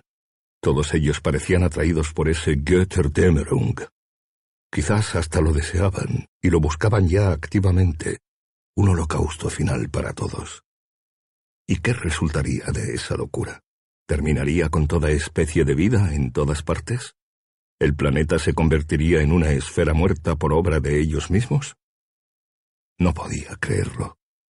Aun si destruyeran toda vida terrestre, tendría que haber vida también en otros sitios de los que nada se sabía. Era imposible que la Tierra fuese el único mundo. Había sin duda muchos otros mundos invisibles, en una región o dimensión que los hombres no alcanzaban a percibir. Aunque no pudiese probarlo, aunque no fuera lógico, el capitán Wegener lo creía, y así se lo dijo a sí mismo. Un altavoz llamó. Meine Damen und Herren, Achtung bitte. Estaba ya por descender, se dijo el capitán Wegener. Estaba seguro que la Sicherheitsdienst estaría esperándole en el aeropuerto. La cuestión era, ¿qué facción política representarían esos hombres? ¿Sería la gente de Goebbels o la de Heydrich? Siempre que el general Heydrich estuviese todavía vivo. Quizá ya lo habían acorralado y asesinado, mientras el cohete cruzaba el mar. Todo iba muy rápido en tiempos de transición en las sociedades totalitarias. Había habido en la Alemania nazi unas manoseadas listas de nombres. Pocos minutos después, cuando la nave cohete había aterrizado, el capitán Wegener se encontró caminando hacia la salida con el abrigo en el brazo. Detrás y adelante, pasajeros ansiosos. Ningún joven artista nazi esta vez, observó. Ningún Lotze que le fastidiara hasta el fin con estúpidos puntos de vista. Un oficial de la compañía aérea, uniformado, notó el capitán Wegener, como si fuese el mariscal del Reich, ayudaba a que los pasajeros descendiesen por la rampa uno a uno hasta el campo. Allí, junto a otras personas, había un pequeño grupo de camisas negras. ¿Por él? Wegener caminó más despacio hacia un sitio donde había hombres y mujeres, y aún niños, que esperaban, haciendo señas, llamando, uno de los camisas negras, un hombre rubio de cara chata y mirada fija, que llevaba las insignias de las Waffen SS, se acercó a paso vivo a Wegener, entrechocó los talones de las botas y saludó. Ich bitte mich zu entschuldigen. Sind Sie nicht Kapitän Rudolf Wegener? Von der Abwehr? Lo siento, respondió Wegener. Soy Konrad Goltz, representante de instrumentos médicos de AG Chemikalien dio un paso adelante. Otros dos camisas negras, también de las Waffen SS, se acercaron entonces. Los tres hombres lo rodearon de tal modo que aunque Wegener podía seguir caminando en la dirección en que venía, estaba completamente controlado. Dos de los hombres de las Waffen SS llevaban armas automáticas bajo los abrigos. Usted es Wegener, dijo uno de ellos cuando entraban en el edificio. Wegener no contestó. Tenemos un coche, continuó el hombre de las Waffen SS. Nos ordenaron que viniésemos al aeropuerto, nos pusiéramos en contacto con usted y lo lleváramos inmediatamente ante el general Heydrich. Él está con Sepp Dietrich en la OKW, de la división Leibstandarte. En particular, tenemos que impedir que se le acerquen gentes de la Wehrmacht o del Partei. Wegener se dijo entonces que no lo matarían. Heydrich estaba vivo y en sitio seguro tratando de fortalecerse contra el gobierno de Goebbels. Quizá el gobierno de Goebbels cayera también después de todo, se dijo Wegener, mientras lo metían en el sedán Daimler de las SS. Un destacamento de las Waffen SS que se desplaza de súbito en la noche. La guardia del Reichskanzlei aliviada, reemplazada. Los destacamentos de policía de Berlín lanzando de pronto hombres de la SD en todas direcciones las estaciones de radio y las fábricas de electricidad paralizadas, Tempelhofer cerrado, el estruendo de los cañones pesados en la oscuridad a lo largo de las avenidas. Pero ¿qué importaba aquello? Aunque depusieran al doctor Goebbels y cancelaran la operación Diente de León, todavía estarían ellos allí, los camisas negras, el Partey, los planes de colonización, si no de Oriente, al menos de Marte y Venus. No era sorprendente que el señor Tagomi no resistiera. El terrible dilema de nuestras vidas, se dijo Wegener. Cualquier cosa que pase será siempre de una espantosa malignidad. ¿Por qué luchar entonces? ¿Cómo elegir si no hay alternativa? Evidentemente irían adelante, como siempre hasta ahora, día tras día. En este momento, trabajaban contra la operación Diente de León. Más tarde, en otro momento, trabajarían contra la policía. Pero no podían hacerlo todo a la vez. Era una secuencia, un proceso que se desplegaba. Para que el fin no se les escape de las manos, Tenían que elegir cada vez que daban un paso. No podían hacer otra cosa que tener esperanzas e intentar algo. En otros mundos quizás era diferente, mejor. El bien y el mal como alternativas bien claras, no esa oscura confusión, esas mezclas, y no había herramienta capaz de separar las partes. No tenían ese mundo ideal que ellos hubiesen querido, donde la moralidad es fácil de alcanzar porque el conocimiento es fácil de alcanzar, donde es posible hacer el bien sin esfuerzo, porque lo obvio se ve enseguida. El Daimler se puso en marcha, con el capitán Wegener atrás, entre dos camisas negras, que llevaban armas automáticas sobre las rodillas. Otro camisa negra al volante. Y quizá todo esto era también una trampa, se dijo Wegener. No lo llevaban a ver al general Heydrich en la división Leibstandarte de la OKW. Lo llevaban a la cárcel del Partey, donde lo torturarían y por fin lo matarían. Pero él había elegido. Había elegido volver a Alemania, arriesgándose a que lo capturaran antes de que la gente de la Abwehr pudiera protegerlo. La muerte en todos los momentos. Una avenida que estaba abierta para ellos, en cualquier sitio y eventualmente la habían elegido, a pesar de sí mismos.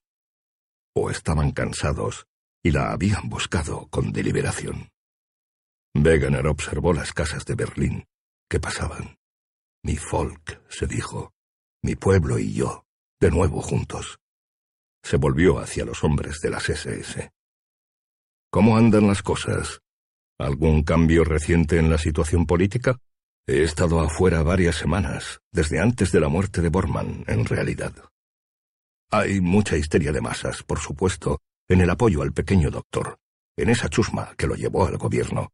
Sin embargo, no es verosímil que cuando prevalezca de nuevo más sobriedad, continúen apoyando a un tullido y demagogo que sobrevive inflamando a las masas con mentiras y malas artes. Ya veo, dijo Wegener. La historia continuaba los odios intestinos. Quizá las semillas estaban allí, en eso, se dijo Wegener. Se devorarían los unos a los otros, y el resto quedaría con vida diseminado por el mundo aquí y allá. Un número suficiente como para edificar, confiar y hacer planes, pocos y simples. A la una de la tarde, Juliana Frink estaba en Cheyenne, Wyoming. En el barrio comercial, frente al enorme y viejo depósito del ferrocarril, se detuvo a comprar cigarrillos y dos periódicos del mediodía. Aparcada junto al bordillo, buscó hasta que al fin encontró la noticia. Vacaciones terminan en agresión fatal. Buscada para ser interrogada en relación con el tajo fatal que recibió su marido, Joe Sinadella, en las elegantes habitaciones del Hotel Presidente Garner de Denver, la señora Sinadella, de Cannon City, dejó inesperadamente el hotel, según declaraciones de los empleados, en lo que parece haber sido el trágico desenlace de una disputa matrimonial. Unas hojas de afeitar encontradas en el cuarto, suministradas irónicamente por el hotel para comodidad de los huéspedes, parecen haber sido usadas por la señora Sinadella, descrita como morena, atractiva, bien vestida y delgada, de unos treinta años, para cortar el cuello de su marido, cuyo cuerpo fue encontrado por Theodore Ferris, empleado del hotel, que había recogido unas camisas de Sinadella media hora antes y las llevaba de vuelta como le había pedido, cuando se encontró con la terrible escena. El cuarto del hotel, dice la policía, mostraba huellas de lucha, sugiriendo que una violenta discusión. De modo que estaba muerto, pensó Juliana, mientras doblaba el periódico. Y no solo eso, no sabían cómo se llamaba ella, ni quién era. No sabían nada de ella. Más tranquila, siguió conduciendo hasta que encontró un motel adecuado. Tomó una habitación y llevó allí las cosas que tenía en el coche. Desde ahora no tendría que darse prisa, se dijo. Hasta podía esperar a la noche para ver a los Abensen, y de ese modo tendría ocasión de ponerse el vestido nuevo. No era posible llevar un vestido así antes de cenar. Además, podía terminar de leer el libro. Se puso cómoda en el cuarto del motel, encendiendo la radio, consiguiendo que le trajeran café del bar y se recostó en la cama limpia y bien tendida, con el ejemplar de La langosta que había comprado en la librería del hotel en Denver. A las seis y cuarto de la tarde había terminado el libro. Se preguntó si Joe lo habría leído todo. Había muchas otras cosas allí que Joe no había llegado a entender. ¿Qué había querido decir a Benson? Nada acerca del mundo imaginario que él describía. ¿Y era ella, Juliana, la única persona que se había dado cuenta? Sí, casi podía asegurarlo. Ningún otro había entendido realmente la langosta. Todos creían haber entendido. Todavía un poco inquieta, guardó el libro en la maleta y luego se puso la chaqueta y salió a buscar un sitio para comer. El aire olía bien, y los letreros y luces de Cheyenne parecían particularmente excitantes. Frente a un bar peleaban dos bonitas prostitutas indias de ojos negros. Juliana aminoró el paso. Muchos coches brillantes iban y venían por las calles. Toda la escena tenía un aura de brillo y expectación, como si se estuviese mirando hacia adelante, donde ocurriría un acontecimiento importante y feliz, y no hacia atrás, lo rancio, lo pesado, lo consumido y lo desechado. En un caro restaurante francés, donde un hombre de chaqueta blanca aparcaba los coches de los clientes y en cada mesa ardía una vela puesta en un botellón de vino, y la mantequilla no se servía en cubos, sino en pálidas bolitas, disfrutó de veras de la cena, y luego, con mucho tiempo de sobra, paseó de vuelta hasta el motel. Las letras del Reichsbank habían desaparecido casi del todo, pero no le importaba. Abensend les hablaba del mundo en que vivían, pensó mientras abría la puerta del cuarto del motel, de lo que estaba alrededor. Encendió de nuevo la radio. Abensen quería que viesen cómo era, y ella lo veía ahora, cada vez más claramente.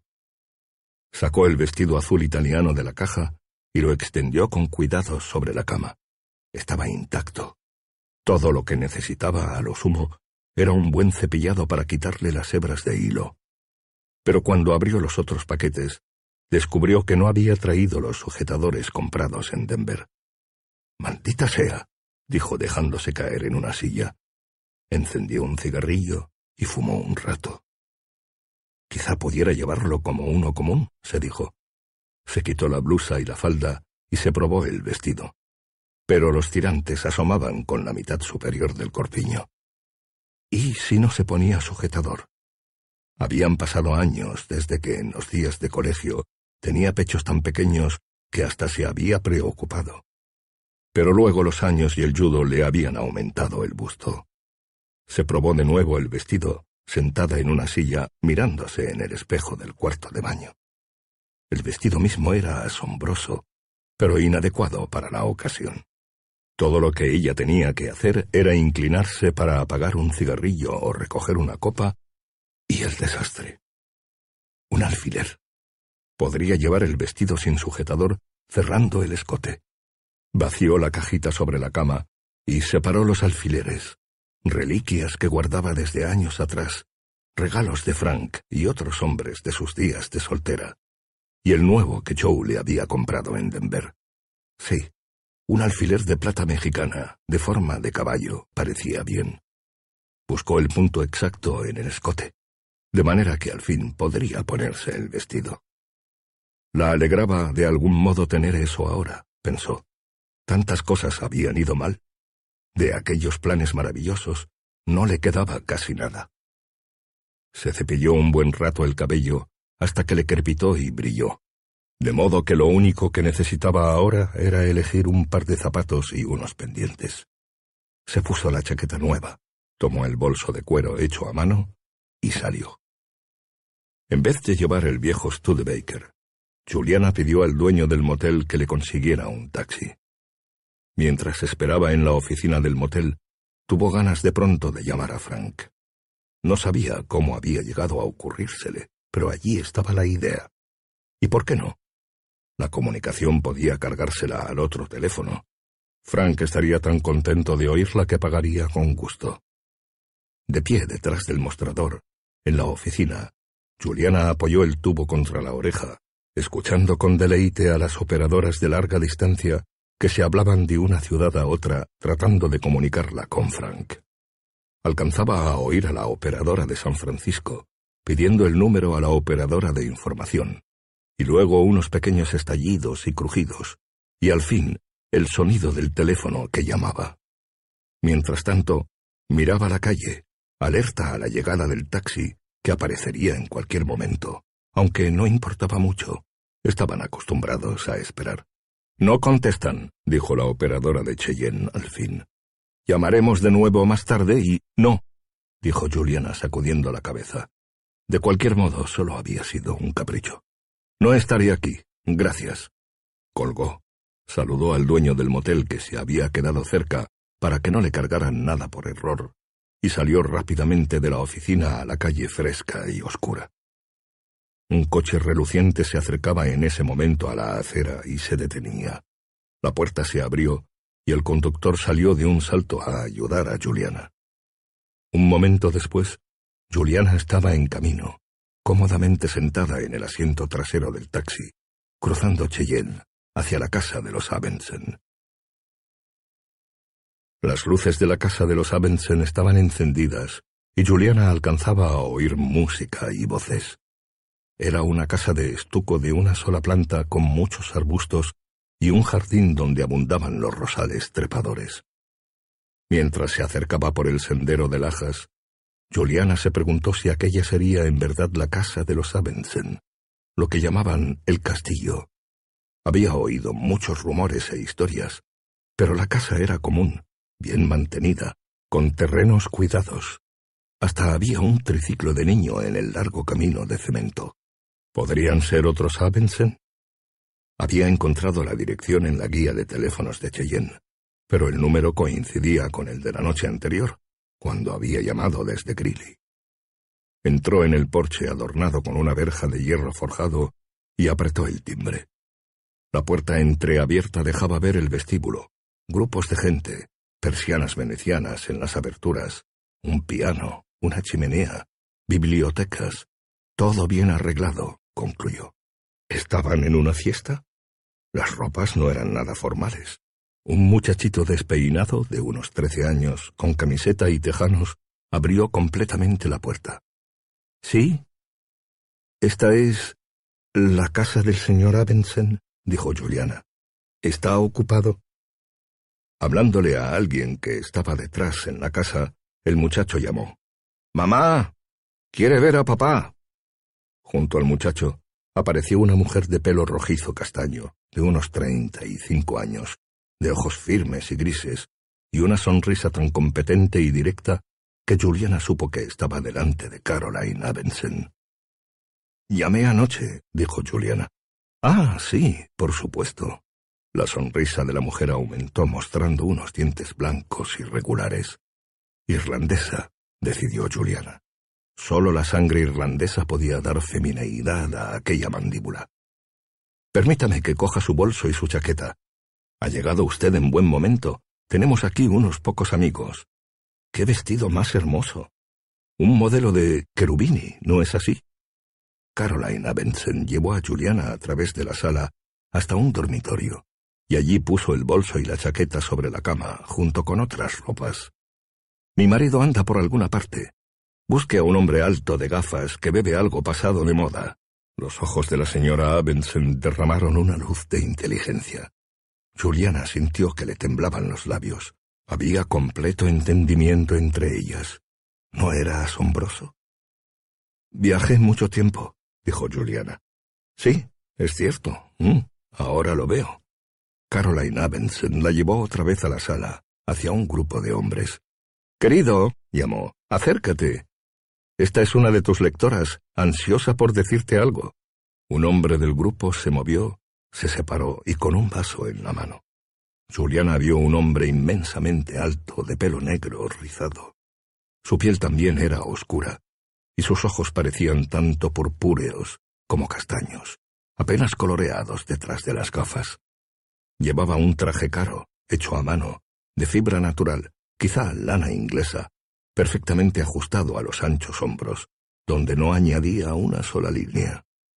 Juliana nunca había visto un traje como ese, y se quedó mirándolo, fascinada.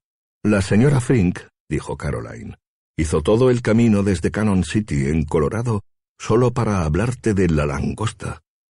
Creí que vivían ustedes en una fortaleza, dijo Juliana.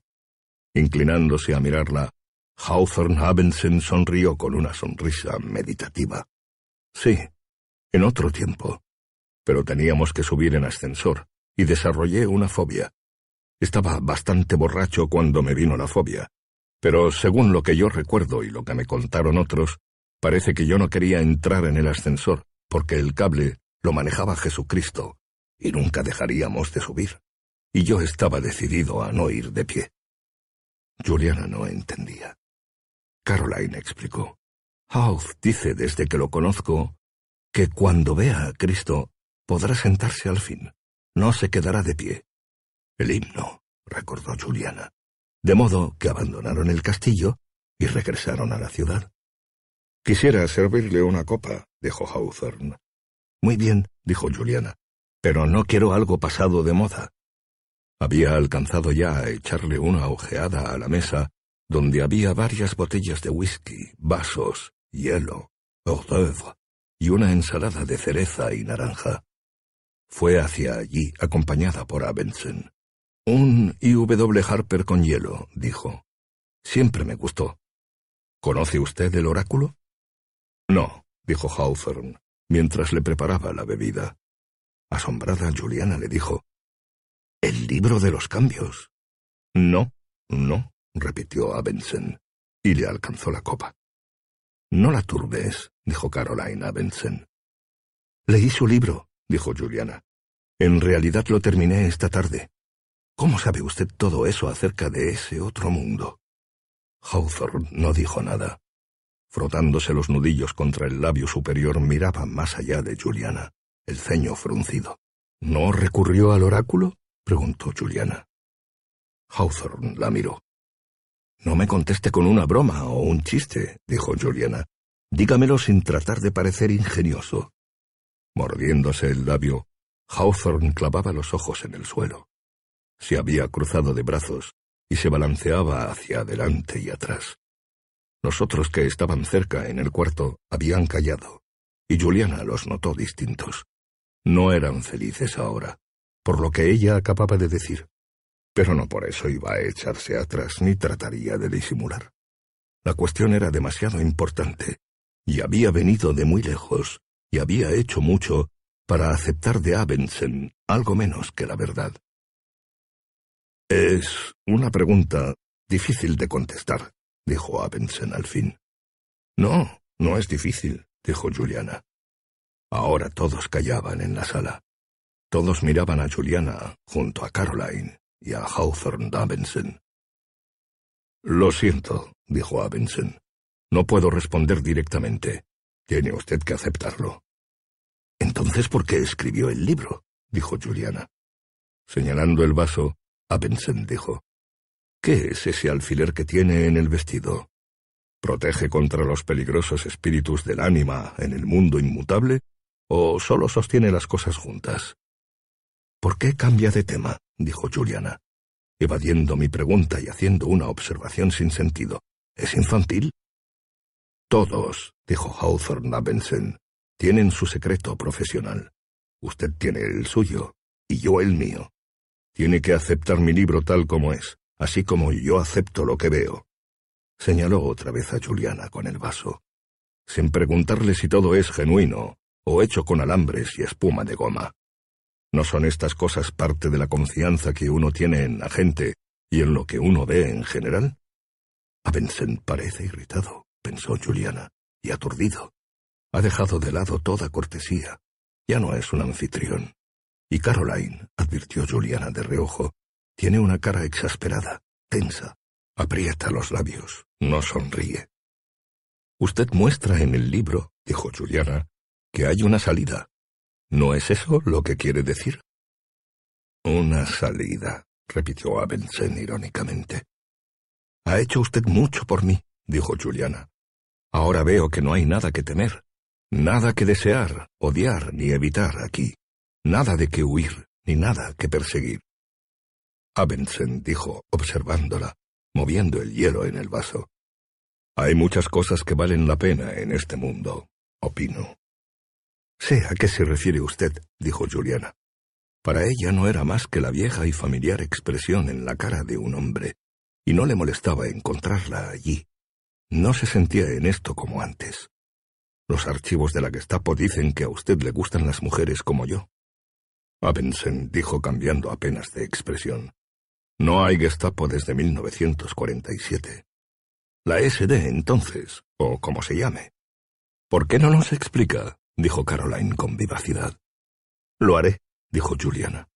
Viajé hasta Denver con uno de ellos. Tarde o temprano aparecerán por aquí. Tiene que marcharse a un lugar donde no lo encuentren, en vez de tener una casa como esta abierta a todos. El próximo que venga.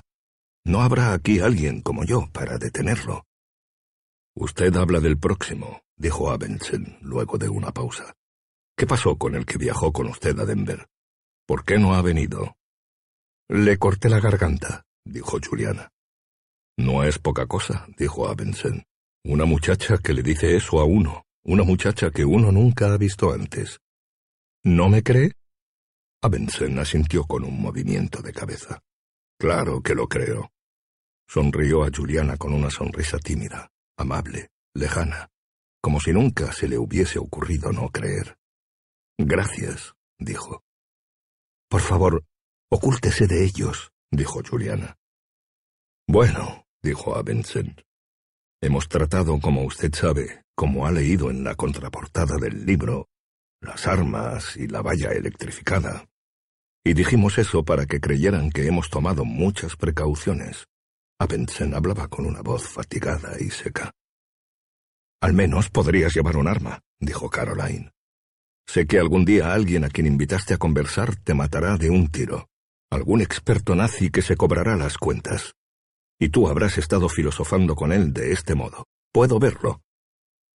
Siempre te darán caza, dijo Hawthorne, si quieren hacerlo.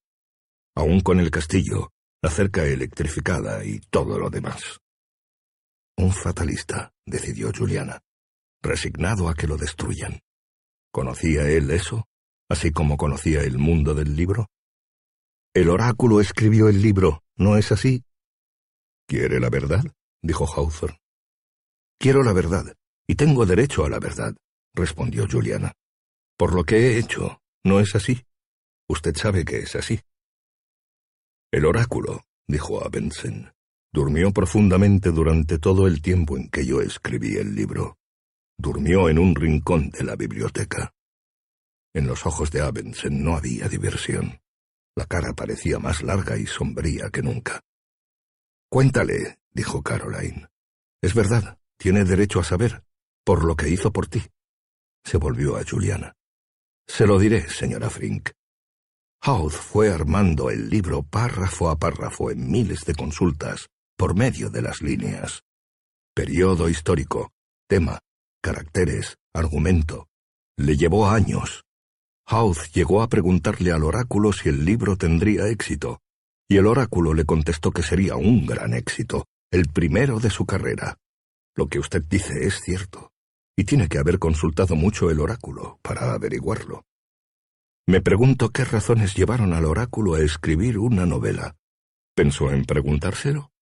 Y eso de que los japoneses y alemanes perdieron la guerra. ¿Por qué esa historia particular y no alguna otra? ¿Por qué no puede decirlo directamente, como de costumbre? Esto tiene que ser distinto, ¿no creen? Ni Hawthorne ni Caroline dijeron nada. Él y yo, dijo Hawthorne al fin, llegamos hace tiempo a un acuerdo en cuanto a las regalías. Si le pregunto por qué escribió La langosta, yo estaría implicando que no hice nada sino el trabajo de máquina, lo que no es cierto ni decente. Yo se lo preguntaré, dijo Caroline, si tú no quieres. No es una pregunta tuya, dijo Hawthorne. Deja que ella pregunte. Se volvió hacia Juliana. Tiene usted una mente poco natural. ¿Lo sabe usted? ¿Dónde está su ejemplar? dijo Juliana. El mío está en el coche, en el motel. Iré a buscarlo si no me deja usar el suyo. Hawthorne se volvió y echó a caminar entre la gente, seguido por Juliana y Caroline, hacia una puerta cerrada. Hawthorne desapareció un momento y reapareció trayendo los dos volúmenes del Lomo Negro. No uso los palillos, le dijo a Juliana. Se me caen continuamente. Juliana se sentó delante de una mesita de café, en un rincón. Necesitaré papel y lápiz. Uno de los invitados le trajo papel y lápiz. La gente se había agrupado ahora en un círculo alrededor de ella, y los Abensen, que escuchaban y observaban. Puede hacer la pregunta en voz alta, dijo Hawthorne. No tenemos secretos entre nosotros. Oráculo, dijo Juliana. ¿Por qué escribiste La langosta se ha posado? ¿Qué quisiste que supiéramos? Tiene una manera de presentar la pregunta que es de veras supersticiosa. Me desconcierta usted, dijo Hawthorne, pero ya se había sentado en cuclillas para observar el tiro de las monedas. Adelante, dijo, y le pasó a Juliana tres monedas chinas de bronce agujereadas en el centro. Son las que uso yo generalmente. Juliana empezó a tirar las monedas. Se sentía tranquila y confiada. Hawthorne iba trazando las líneas. Luego del sexto tiro, Hawthorne miró el papel y dijo, Sun arriba, Tui abajo, vacío en el centro. ¿Conoce usted el hexagrama? dijo Juliana. ¿Lo recuerda sin recurrir al libro? Sí, dijo Hawthorne. Es Chung Fu, dijo Juliana. La verdad interior. Yo también lo recuerdo sin el libro. Y sé qué significa. Alzando la cabeza, Hawthorne observó a Juliana un rato. Tenía ahora una expresión casi salvaje en la cara. Significa que mi libro dice la verdad, ¿no es cierto? Sí, dijo Juliana. Había cólera en la voz de Hawthorne. ¿Alemania y Japón perdieron la guerra? Sí. Hawthorne cerró entonces los dos volúmenes y se puso de pie. No dijo nada. Ni siquiera usted se ha enfrentado a la verdad, dijo Juliana. Durante un tiempo pareció que Abensen reflexionaba. Tenía la mirada vacía, vio Juliana, vuelta hacia adentro, preocupado por él mismo, y de pronto los ojos volvieron a aclararse. Abensen gruñó, sacudiéndose. No estoy seguro de nada, dijo. Crea, dijo Juliana. Abensen negó con la cabeza. ¿No puede? dijo Juliana. ¿Está seguro? Hawthorne Abensen dijo, ¿No quiere que le autografíe un ejemplar de la langosta? Juliana se puso también de pie. Creo que me iré, dijo. Muchas gracias. Lamento haber interrumpido la velada. Han sido ustedes muy amables. Pasando junto a Hawthorne y Caroline, Juliana atravesó el círculo de gente y fue hasta el dormitorio donde tenía la chaqueta y el bolso. Estaba poniéndose la chaqueta cuando Hawthorne apareció detrás. ¿Sabe qué es usted? Se volvió a Caroline, que estaba al lado. Esta muchacha es un daemon de los mundos subterráneos que... Alzó una mano y se la pasó por una ceja torciéndose en parte las gafas. Que recorre incansablemente la faz de la tierra. Se acomodó las gafas. Hace lo que le es instintivo, expresándose así. No tenía la intención de venir aquí y hacer daño. Simplemente le ocurrió, así como nos ocurre a nosotros que llueva o haga sol. Me alegra que haya venido. No lamento haber descubierto esto, la revelación que ella encontró en el libro. No sabía lo que iba a hacer aquí o lo que iba a descubrir. Creo que todos podemos considerarnos afortunados, de modo que no nos enojemos, ¿eh? Es terriblemente destructiva, dijo Caroline. Así es la realidad, dijo Hawthorne, y tendió una mano a Juliana. Gracias por lo que hizo en Denver. Juliana le estrechó la mano. Buenas noches, dijo. Haga como dice su mujer. Lleve una pistola, al menos. No, dijo Abensen. Lo decidí hace mucho. No dejaré que eso me preocupe. Puedo buscar apoyo en el oráculo de vez en cuando si me siento demasiado intranquilo, sobre todo por la noche. No está mal en estas situaciones. Sonrió un poco. En realidad, lo único que me preocupa ahora es esos inútiles que andan alrededor escuchando y bebiéndose todos los licores de la casa mientras hablamos. Hawthorne se volvió y retrocedió hasta el aparador, en busca de hielo. ¿A dónde irá ahora que ha terminado aquí? dijo Caroline. No lo sé. El problema no le molestaba. Tenía que ser un poco como él, pensó. No permitir que ciertas cosas le molestaran, aunque parecieran importantes. Quizá vuelva a reunirme con mi marido, Frank. Traté de telefonearle esta noche. Puedo intentarlo de nuevo. Ya veremos cómo me siento más tarde. A pesar de lo que hizo por nosotros, de lo que dice usted que hizo, desearía que yo nunca hubiera venido a esta casa. ¿No es cierto? dijo Juliana. Si usted le ha salvado la vida a Hawthorne, es terrible de mi parte, pero... Estoy tan confundida. Me cuesta aceptarlo. Lo que usted ha dicho y lo que Hawthorne ha dicho. Qué raro, dijo Juliana. Nunca hubiese pensado que la verdad la enojaría a usted. La verdad, pensó, es tan terrible como la muerte, pero más difícil de encontrar. Había sido afortunada. Pensé que se sentiría tan complacida y excitada como yo. Se trata de algún malentendido, ¿no es cierto? Juliana sonrió, y al cabo de un rato la señora Abensen logró contestar con otra sonrisa. En fin, buenas noches. Un momento después, Juliana volvía sobre sus pasos por el sendero de losas, alumbrada al principio por la luz que venía de la sala, y entrando luego en las sombras más allá del césped, en la acera oscura. Caminó sin volverse para mirar la casa de los Abensen, y mientras caminaba, observaba los extremos de la calle en busca de un coche que se moviera brillante y rápido y la llevara de vuelta al motel. Esperamos que hayas disfrutado de El hombre en el castillo de Philip K. Dick. Título original The Man in the High Castle. Copyright del texto Philip K. Dick, 1961-1962. Publicado de acuerdo con el autor C. O. Baror International Inc. Armonk, Nueva York, Estados Unidos. Copyright de la traducción Manuel Figueroa. Copyright Ediciones Minotauro. 1974. 2005. Todos los derechos reservados. Publicado en audiolibro en 2021. ISBN 978-84-450-1052-5.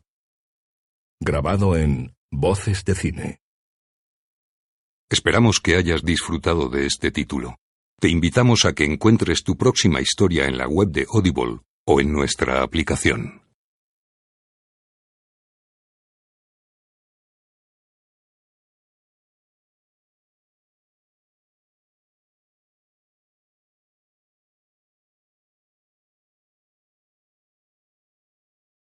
¿Te preocupas por tu familia? Entonces, ¿por qué darles solo huevos ordinarios cuando pueden disfrutar de lo mejor? Eggland's Best, los únicos huevos con ese delicioso sabor fresco de granja, además de la mejor nutrición, como 6 veces más vitamina D, 10 veces más vitamina E y 25% menos de grasa saturada que los huevos regulares, además de muchos otros nutrientes importantes. Así que, dales los mejores huevos. Eggland's Best, mejor sabor, mejor nutrición, mejores huevos.